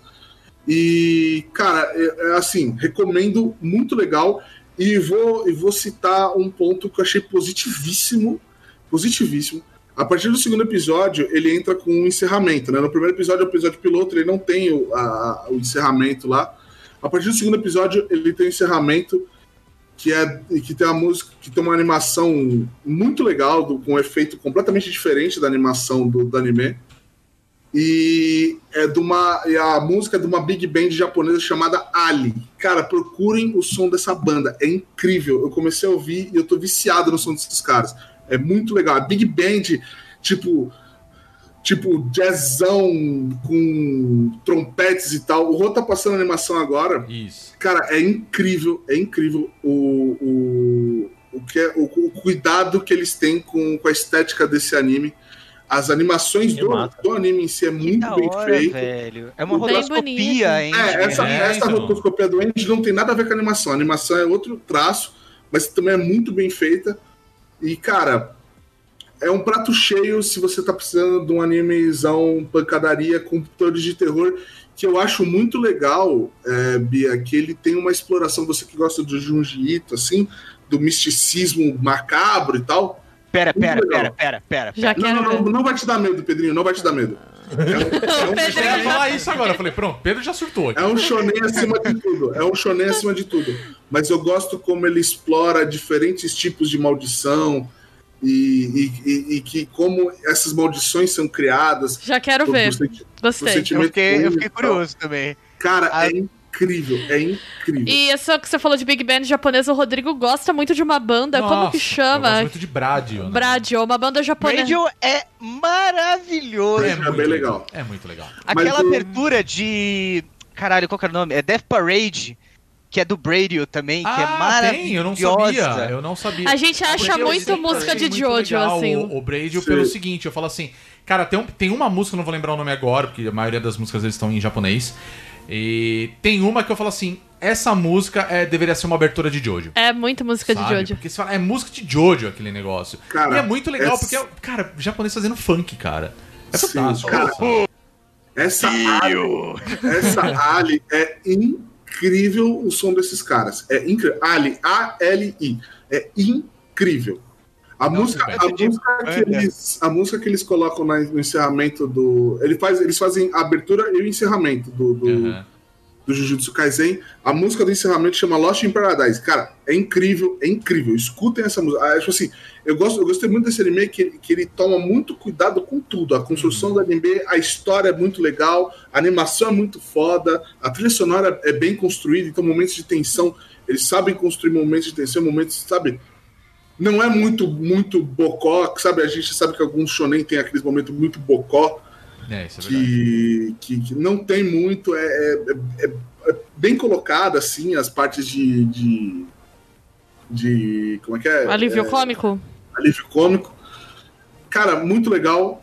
Prato cheio pra quem tá querendo um anime legal, quem tá carente do, do por exemplo, do Demon Slayer.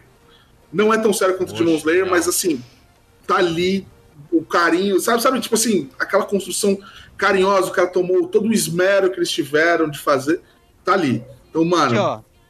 Ó, perguntaram aqui se é da mesma galera da abertura de Beastars. Eu joguei no YouTube e é sim. é? sim. Ah, legal. Então, vem pra galera. Beastars, o nome da música do Beastars também é da Ali e se chama Wild Side. É a mesma galera. É a mesma Cara, galera. é uma-. Uma Big E Bang a abertura de Beastars é fodida também, hein? Mano, então, ó, de é muito Então, boa. serviço aí pra galera, Guizão. Qual é o nome do anime? Onde você encontra? O anime chama Jujutsu Kaisen, J-U-J-U-T-S-U, Kaisen, K-A-I-S-E-N. Jujutsu Kaisen, e você encontra na Crunchyroll, ou se você quiser ler o mangá, tá sendo distribuído pela Panini. Muito bem. Tá Opa, no quarto fiquei- episódio, você falou, né? Que. Tá, é, essa sexta agora, é, a gente tá gravando hoje no sábado, né? Sexta agora, dia 23, saiu o quarto episódio. Bacana. Diga-se de passagem, que baita episódio. É. Gosto. eu Bravo confesso demais. que eu tô muito órfão do. Do Demon Slayer, porque puta, acho que foi um dos melhores animes que eu assisti nos últimos tempos. E eu não vejo a hora de voltar, então tá uma É, o- O filme sai agora, né? Sai em novembro. É, É, o agora, filme é saiu no né? Japão e foi sucesso Ah, de bilheteria. saiu. Não, não, não saiu ainda, vai sair. Não, Já o filme já saiu no Japão. Não, não. Vai sair. A galera já comprou pra caralho. Ele sai Ah, agora em tá. novembro, se eu não me engano. Ah, Então vai entendi. ser meio que mundial, então, o lançamento. Não, não. Vai sair no Japão. No Japão só. Aqui no Brasil, acho que vai Não, sair eu acho que talvez saia na Crunchyroll. Alguém É. traduz na, na gringa aí, sabe? Ah, não, é. A gente Na pega nosso, pira- nosso papagaio e nosso tapa-olho, É, qualquer coisa. Na Que eu, eu assisto anime há muito sai. tempo, tô acostumado. Só pra finalizar, então, cara, Jujutsu Kaisen, ele, ele é uma mistura muito legal de Yu Hakusho com Demon Slayer. Então, mano, Gosto. Beleza. lá que é só títulos ao pesado. Qual que é a sua braba aí? Bom, eu assisti a segunda temporada de The Boys. Também está disponível lá na Brabo Amazon demais. Prime. Eu gosto que hoje a gente não tá falando na. Acho que nada Netflix, tá ligado? Tipo, a gente. É, hoje não Foda-se. Netflix É, nada agora. Netflix. Nossa, The Boys rende, hein? A gente vai ficar E The mais Boys duas horas aqui falando. É, Puta, não, The assim, eu Boys- vou- É, é, eu sei, mas assim, eu vou tentar ao máximo evitar esse tipo de coisa. Bom, mas a segunda temporada de The Boys acabou recentemente, eles estavam fazendo uma publicação que eu- eu tava achando legal, que desde que começou a sair foi no comecinho do... Desculpa, no meio do mês passado, em setembro, né, Isso. de 2020. E eles estavam lançando três episódios por semana, né? A temporada tem 10 episódios, não, tem Nove. oito episódios, ou nove episódios, né? Não me lembro. Oito ou nove? Não, né? oito, ou nove? oito, são Oito oito. episódios, é. São oito. E isso é muito legal por causa do seguinte: é, eles estavam lançando, acho que é sazonal, assim, tipo, ó, saia tantos episódios um- numa semana, na outra semana saíam outros, e tava até a, a sair. Eu falei, bom, terminando a temporada, eu pego e assisto tudo uma vez, e foi mais ou menos o que eu fiz. Eu assisti numa tacada só, assim, assisti quatro episódios num dia e o resto no outro, né? Sim. Então, enfim, terminou a temporada, ela tá completa lá na Amazon. E ele dá continuidade aos acontecimentos da primeira temporada, pra quem não conhece The Boys, né? Ele é baseado nas histórias em quadrinhos, né? Que foi do roteiro do, do Garfênis, né? Ele saiu em 2006, as HQs, né? São 72 edições publicadas, né? Já, mas já terminou. E aí agora a gente tem a série aí que... Tem uns spin-offs também, né? Ele tem uns spin-offs também, no né? Mas assim, ele é fiel em certos pontos, assim. O começo da, da temporada, a primeira temporada, ele puxa muito o que é o da HQ. E eu acho que o que tá agora já, já foi, assim, já é bem diferente do que a gente já conhece na HQ. Tanto que alguns personagens têm algumas diferenças. Um dos protagonistas, que é o Huey, por exemplo, ele é completamente diferente do Huey da HQ, né? Sim. Mas pra quem não conhece The Boys, basicamente é uma história de pessoas num, num mundo onde existem super-heróis, né? Só que assim, num português claro, os super-heróis são um bando de filhos da puta. Basicamente é isso. Ninguém presta Privatizaram os super-heróis. Exatamente. Butcher, são todo, chutando Butcher, né? São tudo filha da São puta. todos filhos da puta, né? Mas o que que acontece? Assim, no começo da primeira temporada, a gente tem o Huey, que é um personagem que tá lá, vivendo a vida dele normal e tudo mais. E aí, por uma cagada do destino, ele tá junto com a namorada dele. E a gente tem um personagem que é um herói velocista, tipo um The Flash da vida. E, cara, ele vem correndo com tudo e ele não percebe que a mina tá na rua. E ele atropela ela e, tipo, destroça, destroça a namorada dele. Então, a, inclusive, tipo a cena é tipo ótimo, me perguntaram aqui. Só que muito mais escrachado, muito escrachado. escatológico. Exato. Também tem uma discussão do bom gosto aí. É, então Sim, assim, nossa. ele tem essa pegada Watchmen da, da, da coisa, só que assim, ela é muito gore. Ela é muito gore né, no sentido E que não assim, só agora, ele é sujo mesmo, é, ele ele é é, baixo. é escroto. É, exato, É. é escroto, é escroto, sabe? Então, assim, você tem meio que uma representação do que seria uma Liga da Justiça, né? Onde eles têm esse discurso que, tipo, nós somos heróis, nós estamos aqui para ajudar É, os imagina- americanos, né? Imagina se o super-homem não tivesse sido criado por bons pais, não tivesse, uma- não tivesse tido uma educação legal. Que Eu não tipo diria de- nem isso. Eu diria assim: imagina um Superman sem uma, um posicionamento moral e ético. moral, né? É, e que Então- na real tudo é uma questão de uma grande corporação que o que é legal de The Boys é isso. É assim, Isso. O que a Marvel faz com a gente, Marvel, DC, que é, vamos vender boneco de herói, vamos vender licenciado, vamos fazer Uhum. milhares de filmes, Sim. tudo isso acontece, só que esses heróis existem de fato. Exato. Então eles É. são superstars. E não é já sobre salvar as pessoas, é sobre mídia. Né? Exato. E poder e controle E reputação. fama. É. Só que esses caras estão num limiar de ser uma força de entretenimento e uma força policial. Porque, por outro lado, eles também aplicam a justiça no mundo. Inclusive, eles vivem numa tensão com o governo, porque toda a primeira temporada de The Boys é centrada nessa ideia do Hugh que perdeu a namorada, mas também tem o movimento dos heróis que eles estão tentando entrar pro exército, né? Isso, que eles na serem verdade, reconhecidos como exército. é. Mas é uma empresa privada, Exato. não é o governo. É, e eles só agem no território americano, no Isso, caso ali. exatamente. É. Então, assim, eles têm uma grande é, força política por trás disso tudo, porque você tem ali basicamente um, um personagem que é o, Patriota, né? Aqui no. ele- A tradução ficou como. Capitão, Capitão Pátria. Capitão, Capitão Pátria, Pátria. né? Horroroso. E eu gosto. Eu gosto. Eu gostei gosto desse dele. nome, cara. É cafona na medida. É, exatamente. Precisa Porque, ser cara, assim. Ele, é- sabe, Ah, lembra é. do, do desenho do Dexter que tinha o Major Glória, que era aquele pomposa, né? Tem que ser assim. É, ela é uma mistura, ele, ele é um Capitão América ali, saca? Só que muito, muito escroto. E assim, na HQ, ele foi feito pra ser meio que uma ideia de ser o Capitão América, que é o cara que veste a bandeira. É, ele é o Homelander. É o na- Homelander, né? No, no original Homelander, então ele é loirinho, né? O olho azul, né? O cara perfeito, parrudo, aquela A coisa capa toda. dele é a bandeira É americana. a bandeira americana, sabe? Então assim, e ele é um escroto de marca maior. Não, ele é o maior escroto do do planeta. planeta, assim, sabe? E ele é um cara que, assim, basicamente é. Pense no Superman, né? Ele não é o Capitão América, ele é o Superman, na verdade. Só que, assim, ele tem um ego do tamanho do mundo, sabe? Porque ele é o que qualquer herói teria? Imagina que você é uma Exatamente. pessoa É. que você certeza. nasceu, você é invulnerável à bala, porque a maioria deles é, né? Você é super forte. Eu não sei se é só. é, são todos os Eles são difíceis isso, de morrer, mas assim. Mas é, duros de matar. É, eles não têm eles. uma vulnerabilidade física que nem a gente tem, eles têm algum superpoder. Eles são ricos, porque eles são tutelados por uma empresa que. Eles podem fazer basicamente qualquer coisa. Então, assim, eu acho interessante porque ele mostra que, olha, gente, se existisse super-herói, que motivação esses caras teriam pra ser boas pessoas? Na verdade. Exato. né? É, exato. Pode ser que eles não fossem, assim. Tem super-heróis, acho que a Luz Estelar lá, ela é- tenta ser uma boa pessoa.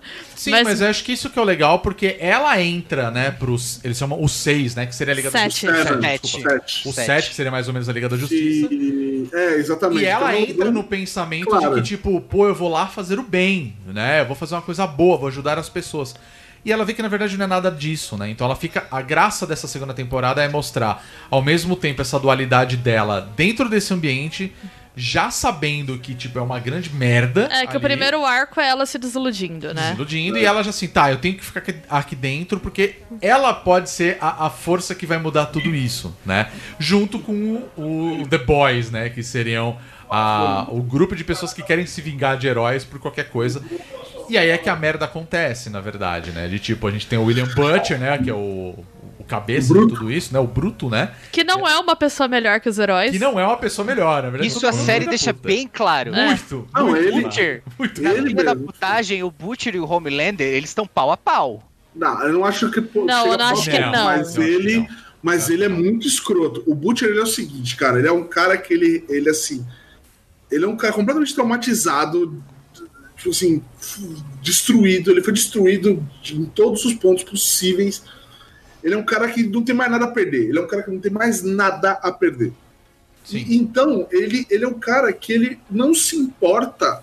Na verdade, ele até prefere quebrar as regras para chegar nos objetivos dele, que é justamente expor o quão Porque ele não acredita mais naquilo. Ele não tem É. nenhuma fé nas instituições e o que também é um problema, né? É. Porque mas Ele ele não acaba- é deliberadamente sádico que nem é, o Capitão é, não, Pátria. é, isso é verdade. Ele não é Ele- sádico. só que ele não se importa de usar, é, por exemplo, no caso do Huey, ele não se importa usar o Huey, que sofreu um trauma por causa do E-Train lá matando a namorada dele, como ferramenta. Então, assim, ele não tem mais escrúpulos. Foda-se se ele precisar é, usar uma pessoa como ferramenta para conseguir desmascarar ali. Porque ele é aquele cara que, assim, ele tá meio que num ponto de que os, os, os fins já justificam os meios. E isso eu sabe? acho uma coisa interessante em The Boys, porque eles mostram qual que é o, o como que é quando a questão é sistêmica, né? Mesmo os personagens que são bons, eles fazem coisas horríveis, né, na série. Todos eles matam, Todos. passam por cima dos outros, usam terceiros que são inocentes para as finalidades deles e tudo mais. E é uma coisa sistêmica, porque eles meio que não têm outras escolhas, né? Além de É. fazer isso. É, eu acho que a série tem uma discussão muito interessante dessa infantilização dos, dessa cultura de super-heróis que a gente vive hoje Uhum. de tudo ser um grande espetáculo para consumo. E é aquela crítica clássica que o Alan Moore faz do super-herói, que ele fala, poxa, né, gente, essa, essa fantasia que a gente tem sobre de super-herói hoje em dia fala muito de como a gente tá vendo o contexto político, né, de... Porque os super-heróis, eles foram feitos para entretenimento de crianças nos anos 40, né, 30, 40. Eles têm uma visões, assim, complicadas, né? De, de personificarem a justiça absoluta, de não poderem errar, né? De uma Exato. série. E a gente. A nossa cultura hoje tá tão centrada, a nossa cultura pop em super-herói é um problema, né? Eu acho que The Boys fez isso bem. Eu acho que ela peca às vezes porque ela tira pra todo lado nas críticas dela, principalmente no final dessa segunda temporada. Eu acho que a temporada vai muito bem, mas quando chega no finalzinho, ela me mete um contra tudo e contra todos. Ninguém presta. E aí eu acho que é um problema, porque é um niilismo pra todo lado, do tipo, ah, ninguém presta, tá? Se ninguém presta, a gente vai fazer o quê? A gente vai deitar no canto, chorar e morrer.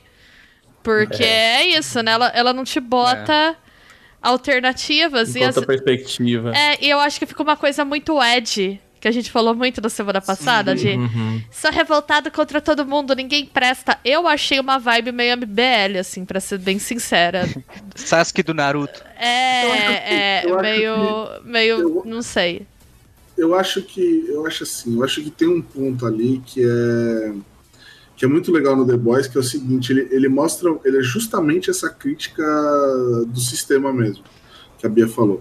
Tanto que é muito legal que acontecem umas coisas com os heróis desse Seven, que é a grande cúpula, né? Que são os grandes, são como assim. É os caras mais poderosos do universo ali. E são os heróis mais bem pagos pela empresa, são os caras que fazem os filmes e etc. Mas existem um monte de super, como eles chamam, no, no, no No mundo. mundo, né? Nos Estados Unidos, no caso, né? É, e existem supers que eles não são tão poderosos quanto esses caras. Existe, existem personagens que. Um deles que é o Doppelganger, que ele, se- ele assume a forma de qualquer um deles. Mas fora disso, ele não é mais nada. Ele não é super resistente, ele não é super forte. E todos eles, todos eles. é, eu não vi, pelo menos não mostrou nenhum super-herói que não seja extremamente fragilizado psicologicamente. Mostra que a grande fraqueza, o que eu achei muito legal desse ponto, mostra que a grande fraqueza, sendo super ou sendo humano, é a sua cabeça. Sim. É a sociedade em que você está inserido, é, é o quanto você é cobrado, é o estresse do seu dia a dia. E, cara, mesmo. Eu acho muito legal esse ponto do Homelander, que mesmo ele sendo o super-herói mais poderoso, cara, e que ele é realmente. Ele é tipo assim: imagina o, se o Superman se revolta com nós. E a gente tem que ficar idolando ele, porque, porque ele, é- ele, com estalar de dedos, ele pode acabar com uma nação. É, aí. Eu t- Não, sim, eu concordo. E ele é o mais frágil de todos. Mas aí é uma questão que é o meu problema com The Boys, que a Júlia Gavilã colocou uma coisa parecida no chat que eu vou ler aqui, porque é bem o que eu queria comentar. Ela diz: tenho problemas com histórias que criam problemas que não sabem resolver depois. Senti que The Boys é meio isso, porque começa a dar voltas às mesmas coisas. É, eu também acho. Sou horrível porque tenho traumas, exatamente. É, ao extremo. Eu sinto que assim, The Boys apresenta um universo na primeira temporada. E você entende, todos esses heróis são horríveis, o sistema é terrivelmente corrupto. É, ter pessoas que são super poderosas é um problema, porque elas se acham melhores que as outras e tal. Aí chega na segunda temporada, você já sabe tudo isso. E ele fica te jogando de uma forma extremamente didática, tudo isso de novo. Ah, e aí tem umas horas que eu fico assim, tá bom, gente, eu já entendi. Já entendi. V- mais, vamos avançar. Aí, é, eu sinto que também, eu ia até comentar, já que eu já soube que eu influenciei pessoas a comprar o livro do Mark Fisher nesse podcast, tô aqui pra isso, pra, pra influenciar. É, Boas influências. Boas influências. O Mark Fisher vai comentar no capitalismo, no realismo capitalista, que a distopia ela acaba virando um problema, essa prevalência da distopia que a gente tem na cultura pop, porque ela é muito confortável. No sentido de que eu imagino um mundo distópico e que tudo é horrível, eu não preciso fazer nada. Tudo é horrível, o mundo é cão. É esse niilismo. Quando você perde a capacidade de ter uma utopia, de imaginar futuros possíveis, você perde a capacidade de mobilização política. Tudo fica muito apolítico, né? Que é o, a base da, da despolitização, né, da pós-política, por exemplo, que a, quem acompanha, acompanha o canal da Sabrina, ela fala bastante, é isso, é você dizer que tudo é horrível, então por que, que eu tenho que me mobilizar? Né? O sistema é corrupto por dentro, então eu não preciso fazer nada. E eu acho isso complicado, né? Eu senti isso. Tem um outro autor, não vou lembrar, mas é um autor que discute masculinidade no videogame. Depois eu vou pegar, que ele vai falar que a, que a distopia ela é o sonho dessa masculinidade tóxica. Porque ela é um Sim. território em que tudo é falido, então você pode usar força bruta o tempo todo né? Que é o que The Boys é. Então eu acho que The É. Boys tem críticas muito interessantes ao feminismo liberal, inúmeras muito boas, na forma em que a empresa lá que controla as heroínas tenta vender as heroínas como um símbolo de, de empoderamento, mas ao mesmo tempo eu sinto que fica uma discussão esvaziada. É uma performance de consciência crítica, que não chega a ser uma consciência crítica. Você fala, tudo é horrível, tudo é uma merda, olha como eu sou esperto, eu sei que tudo é horrível. Ah tá, você vai fazer o que agora? Não, só tô dizendo que tudo é horrível. Sabe, é o equivalente de é ir xingar. né? É, é o equivalente de você ir xingar muito no Twitter e achar que você é um militante por causa disso, sabe? Desculpa, gente, dei a minha hate, hashtag militei, militei. Nossa, sim. Isso me irrita pra mas, cacete. é, mas é, realmente ele tem, eles têm esse problema de roteiro. Eu acho que provavelmente eles podem consertar. Eu acho que ainda tem esperança de consertar isso na terceira temporada. Mas é, eu ainda prefiro muito mais a primeira do que a segunda temporada, justamente por isso. É, a segunda temporada jogou pra torcida, né? Falou É. de nazista, fez É, várias coisas com é. potencial memético. A gente tem que reconhecer quando eles estão jogando pra gente que curte cultura Sim. pop progressista. Que é uma coisa que eu achei muito didática, do tipo, olha lá, olha lá, tamo criticando aqui, tamo criticando Trump. Tá bom, já entendi, cara. De novo, sabe? Bora, bo- me apresenta mais. E eu senti que não veio mais, assim. Mas é, eu É. sei que muita gente gostou da temporada e eu entendo por quê, porque ela tem coisas muito boas, né? Eu É. não vou dizer que eu desgostei, eu só não amei.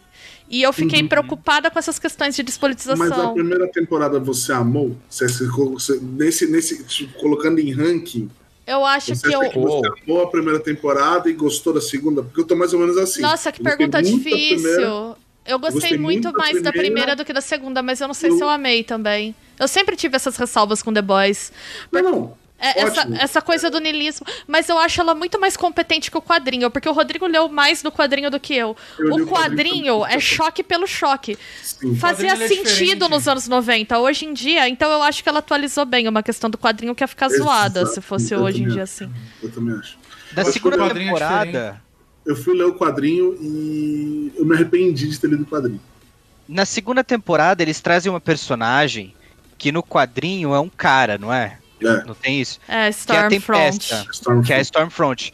E pelo que eu me lembro, é, eu não li o quadrinho, mas eu cheguei a ler sobre a- o quadrinho e tal. Que no quadrinho, o, a- o Stormfront, né? A Stormfront seria pra bater de frente com o Homelander, né? Pra mostrar que eles seriam equivalentes. E como o Homelander seria o equivalente ao Super-Homem, o, o Stormfront nos quadrinhos ele seria o equivalente a quem bate de frente com o Super-Homem no quesito de poder, né? Sim. que no caso, pelo que eu vi, eu tava vendo, seria o Billy Batson, né? O Shazam, Isso. Isso mesmo. que seria na adaptação, né? E aí o. é, nessa segunda temporada eu, eu achei legal essa escolha deles trazerem uma mulher exatamente pra. Mas cai no que a Bia comentou, né? De tipo, É. você tá jogando pra galera. E outra coisa, calma. Nossa, gente, eu falei, se deixar eu vou ficar falando de The Boys o tempo todo. Tem uma outra questão também. A personagem que representa o mal absoluto, eles colocam uma É. mulher. Uhul, representatividade. Tô É. muito feliz que Eles agora as mulheres têm representatividade nazi. Só que não. Então, assim, tipo, fico- não entendi. É, tipo, porra. Mas, Dispensável. mas eu gostei, eu gostei por um outro lado que eles trazem uma personagem que tem muito potencial, que ela é pouquíssimo explorada na primeira temporada. Assim, tipo assim, eu acho que ela fica muito de escanteio, que é a Queen Maeve. E eu acho que ela ganha uma importância muito maior na segunda. Eu senti isso, Sim, tem Não. coisas boas, gente. Não é porque. Vocês sabem que. eu- é- é mas o- assim, eu acho que assim, apesar dessa escolha ruim da, de representatividade feminina. Isso aqui sou eu como homem dizendo, tá? Uhum. Me corrija se eu estiver errado. Mas eu sinto que, assim, apesar dessa escolha ruim da, da, da Stormfront, eles acertam a- na Queen Maeve e até na, na- nas outras duas lá, que é a, a chinesa, que eu esqueci o nome dela. A de Químico, Não, a Químico, beleza, mas como é que é o nome dela de. da atriz. Super? Não, até o nome de Super lá que eles chamam ela. Que, que, enfim. E a, e a Stardust lá. Eu acho que elas, elas ganham. Starlight. Starlight. Elas ganham importância e enquanto eles também eles erram muito feio nessa do... Assim, vocês sabem que a tradição do podcast é eu falar mal do negócio um tempão e falar, não, mas assiste, é interessante, eu vou fazer a mesma coisa aqui. eu acho que até pra. Já que começou essa- esse debate, é legal, tem coisas positivas, mas ao mesmo tempo eu não gosto de- da galera falando, não, porque é uma obra super politizada. E peraí. Mas é bom. Ah, é pra ser escrachado. É que é muito Tipo- fácil criticar o Trump, né? O cara tá ali, também não é nem, nenhum mérito se fazer criticar o Trump. Poxa, o cara é uma, uma. Ele tem uma placa de me critique na cabeça, né? Pelo amor de Deus. Ele é um meme humano, velho. É, Mas e vocês? Eu e a Bia, a O Rod- gente já se manifestou sobre gostar e amar a primeira e a segunda temporada. O? Rodrigo Assim, tá tão uma quieto coisa que eu que tô eu- preocupada. Não, tô né? deixando vocês falarem, na verdade. Uma coisa que eu gostei de The Boys é a forma com que eles trabalham as cenas. Porque teve uma cena, gosto. uma cena no The Boys, acho que é no penúltimo ou antepenúltimo episódio, que eles estão num centro de, re- de.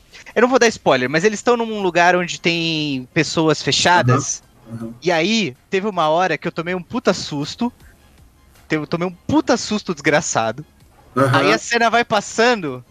aí Vai passando. Aí explica o que aconteceu. Eu tive que pausar de rir. É. Porque eu fui de um susto pra uma risada desesperada, de tão Que- engraçado que foi. Eu já até sei que leitinho, cena né? que você tá falando. Que, na- é, que envolve o Leitinho, que é um dos personagens que é do grupo do Billy Butcher. E tipo, essa série eu gosto muito que ela faz esse tipo de coisa, sabe? No último episódio também tem uma cena bem parecida onde você tá tá super tipo tenso por um negócio que tá acontecendo, aí mostra um personagem específico, ele faz um comentário que eu achei sensacional e tipo, não só quebrou a atenção, como eu fiquei mais feliz de tá estar de tá vendo o que tava acontecendo ali. Uhum. Que é uma hora onde estão ah, as meninas do elenco reunidas, e aí mostra o French, o francês, ele faz um comentário, eu Ele- rachei de rir no Ele é comentário. o meu personagem favorito da Ele série. É, é eu disparadamente meu favorito. Ele é o meu favorito também.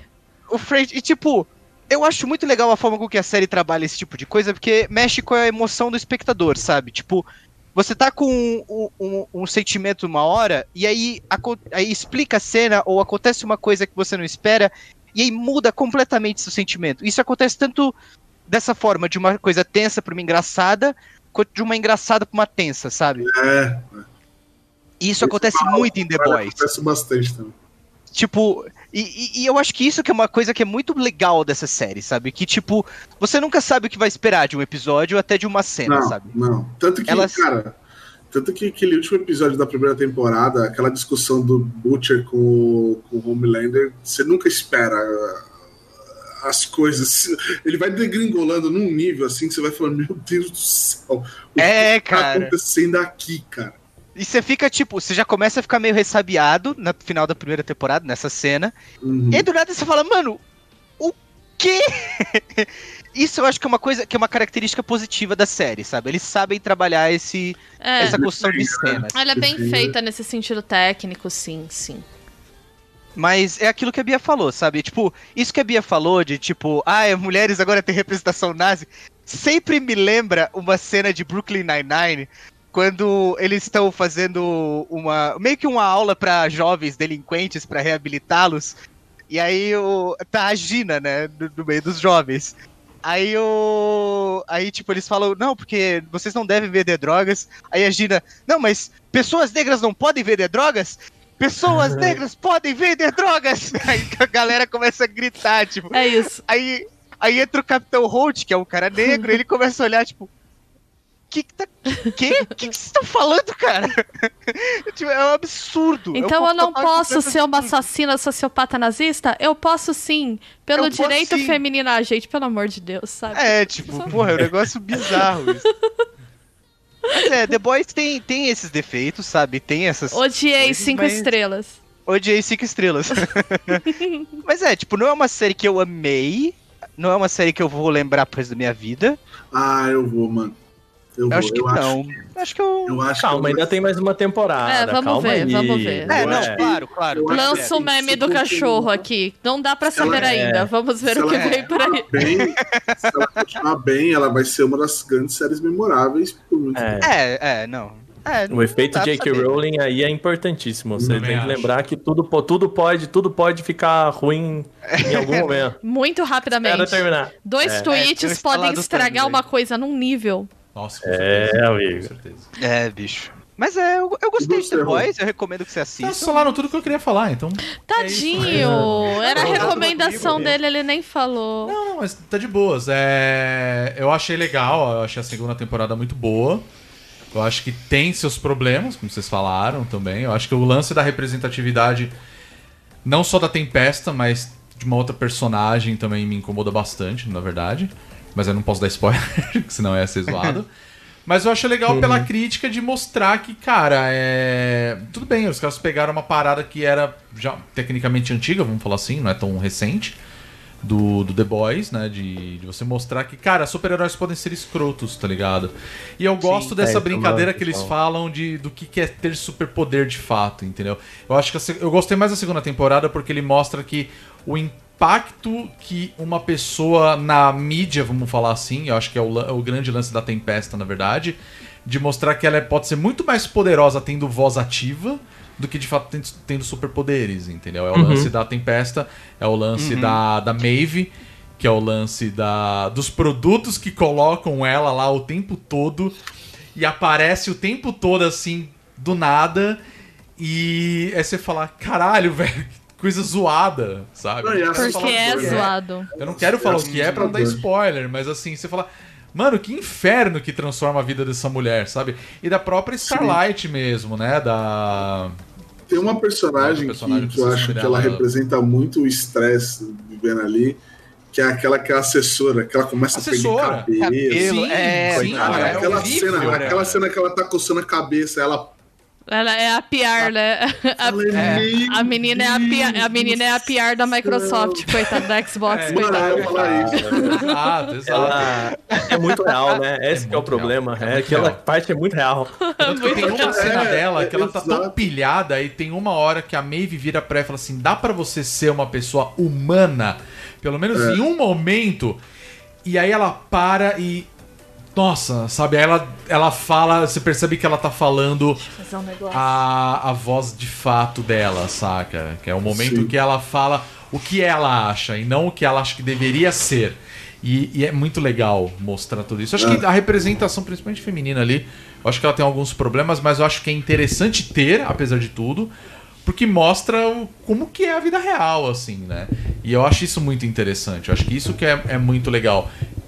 E claro, o discurso dos outros personagens que são contra os heróis, ele- eles mudam muito ali. E além de mostrar que o. O Homelander, ele é um maluco completo e ele precisa, Não, precisa parar esse cena- cara em algum momento, sabe? É, a cena final do- do- da série dele. Eu- essa cena- em cima do não, prédio. Eu posso, eu posso falar, eu posso falar porque não é um spoiler. Não, não- Ah, eu, eu não Mas eu falaria. falaria não, mas assim. Tá, mas é... assim, a cena final, se você assistir a segunda temporada, a, a última cena da série é o Homelander mostrando o quão escroto e lamentável ele é. É, exato. Ele mostra E- isso. Isso era eu pra ter aparecido na primeira temporada, tá? Isso daí era uma cena É, eu que foi gravada pra primeira e não colocaram, colocaram na segunda. É, Mas, é, e mas isso eu acho que sinto vale que tanto pra primeira também. Dali, eu sinto que ali a Montanha Russa chegou, assim, em termos de escrotidão da série, eu acho que é dali pra baixo agora. Sabe? Sim. Tipo, a, vai ser- a próxima temporada eu acho que vai ser um nível de incômodo, assim. Sabe? É, já- ele já incomoda pela, pela, pelo absurdo das coisas, né? Que eles querem fazer pra né, barrar isso. Eu acho que tem algumas coisas na segunda temporada que dá muito gancho pra, né, pra, pra terceira. Tem dois ganchos pra mim muito importantes ali. Mas a real é que, pra mim, a segunda temporada é legal porque ela mostra que o importante não é você ter superpoder.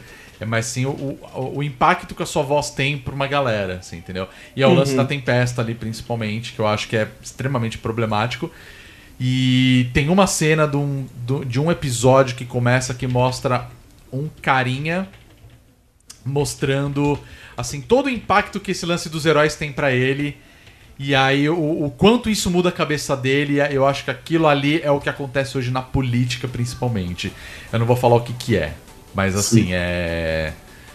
é, Sabe, de tipo, você fala assim, cara, esse é o impacto, entende? Do que a pessoa fala. Não é o superpoder da pessoa que vale ali. O que vale é o discurso. Eu acho que a graça de The Boys pra mim é essa: é mostrar que existe uma corporação por trás disso, que na verdade só tá preocupada em ganhar dinheiro, sabe? E aí eles ficam incentivando outros heróis a se matarem ali entre eles pra entrar né, entre o grupo dos sete, que pra eles é, é grana, é reconhecimento, é ego, né? saca? Então a, a, pra mim a grande graça é essa. Cara, eu queria ressaltar um, um ponto muito positivo da segunda temporada. Eu não lembro se apareceu na primeira, Uhum. mas é o cara que faz o Gus Freeman no. É o Giancarlo Esposito. Ah, Isso, Exposito, esse sim. cara atuando. Cara, ele ele, é foda, não... ele tem todas. Nossa, ele não cai uma, velho. Ele não cai uma. Eu achei ele, Ele brilhante. é. Eu achei ele brilhante em. É. em- é Eu é? acho que foi uma adição muito boa pra The Boys. Breaking Bad. Breaking É brilhante Bad, no, do, do The Boys. Uhum. E ele, ele é o grande vilão do novo. Do The Far Mandalorian. Cry, né? No Far Ah, no Cry. Far Cry também, é verdade. Ele vai ser Eu só queria é jogar uma verdade. ideia aqui. Me diz, eu, eu quero saber só Ó, assim. ó, que Pedrinho. Pedrinho, 2 horas e 15 de Eu podcast. ia mandar É. essa. É só Vamos uma lá. ideia rápida. Imagina o Giancarlo Esposito de Lex Luthor. É, é, é o que eu pensei. Gosto. É o que eu pensei. Não sei, eu não sei, eu só acho que o, o, o Exposito ele só faz vilão um cara de mal. Então eu queria ver ele na, na pele de mocinho assim, sabe? Eu acho que ele também É, mandaria legal muito bem. também. Mas aquele cara, ele é muito bom de ditador, cara. É impressionante. Ele é muito bom pra um ditador. Tipo, Tá aí uma qualidade que eu não queria qualidade- ter. É, porra, terrível. Não, Ah, não, ele, mas, ele assim, faz não, ótimos mas digo vilões. assim, é sabe, sabe o Leonardo DiCaprio fazendo papel de maluco?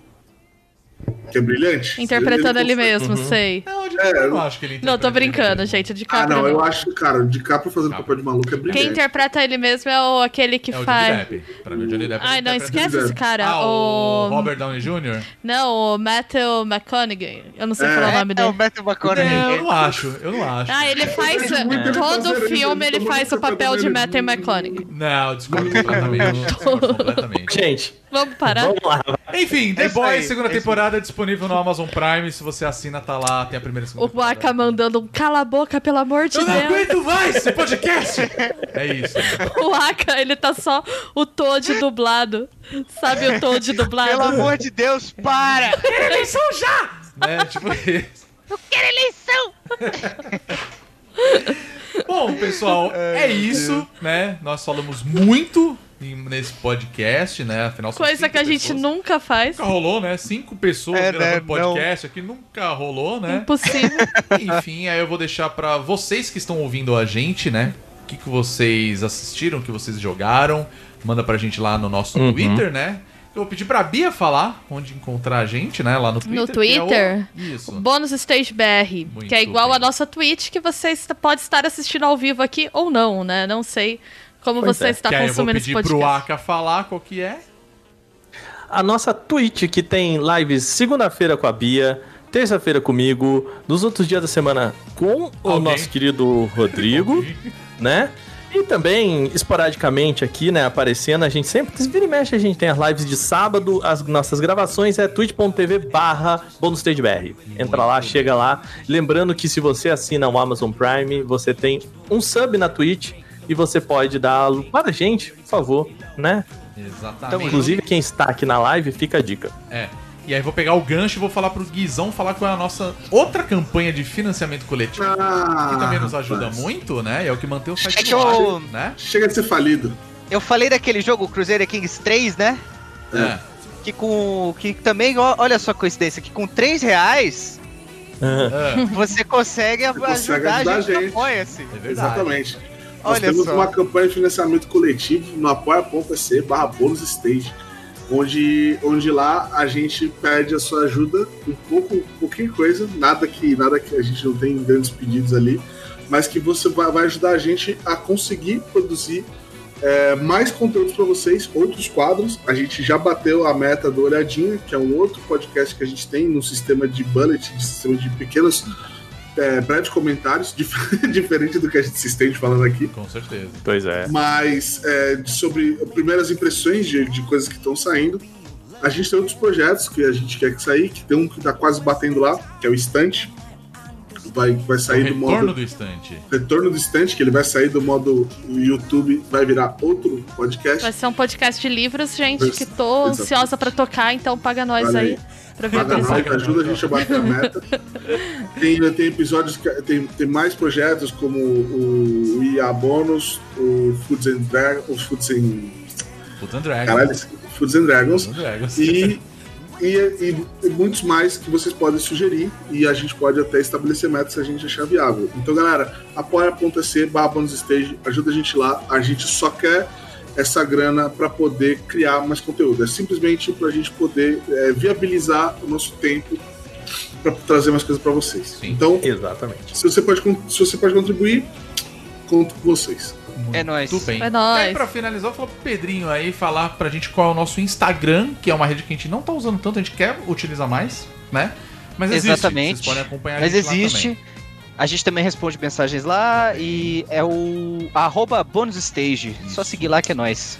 Também estamos no Facebook, mas a gente não tá mais utilizando, pra falar a verdade. Então, um canal É, que a gente meio que tá matando morreu. nós aqui. Tá? É. Então, é isso daí. Beleza, pessoal? E claro, no site vocês acompanham todos o que a gente vem produzindo com podcast, né? E, e aqui as nossas lives, bonusstage.com.br. Ah, último adendo.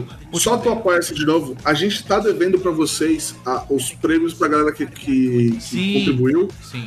É, a gente vai fazer, a gente tá viabilizando um monte de coisa. Essa parada da pandemia, não sei o que, fudeu muito com o nosso Sim, planejamento. com certeza. Mas a gente tá viabilizando, eu e o Rodrigo, a gente tava, é, o último gente ficou conversando muito sobre isso, É viabilizando, pesquisando um monte de coisa. Uhum. A gente vai levar. Então, cara, são coisas legais que a gente quer trazer pra vocês. A gente quer trazer produtos legais, tipo posters, é, porta-copo, camiseta. A gente quer fazer coisas legais pra galera que tá contribuindo.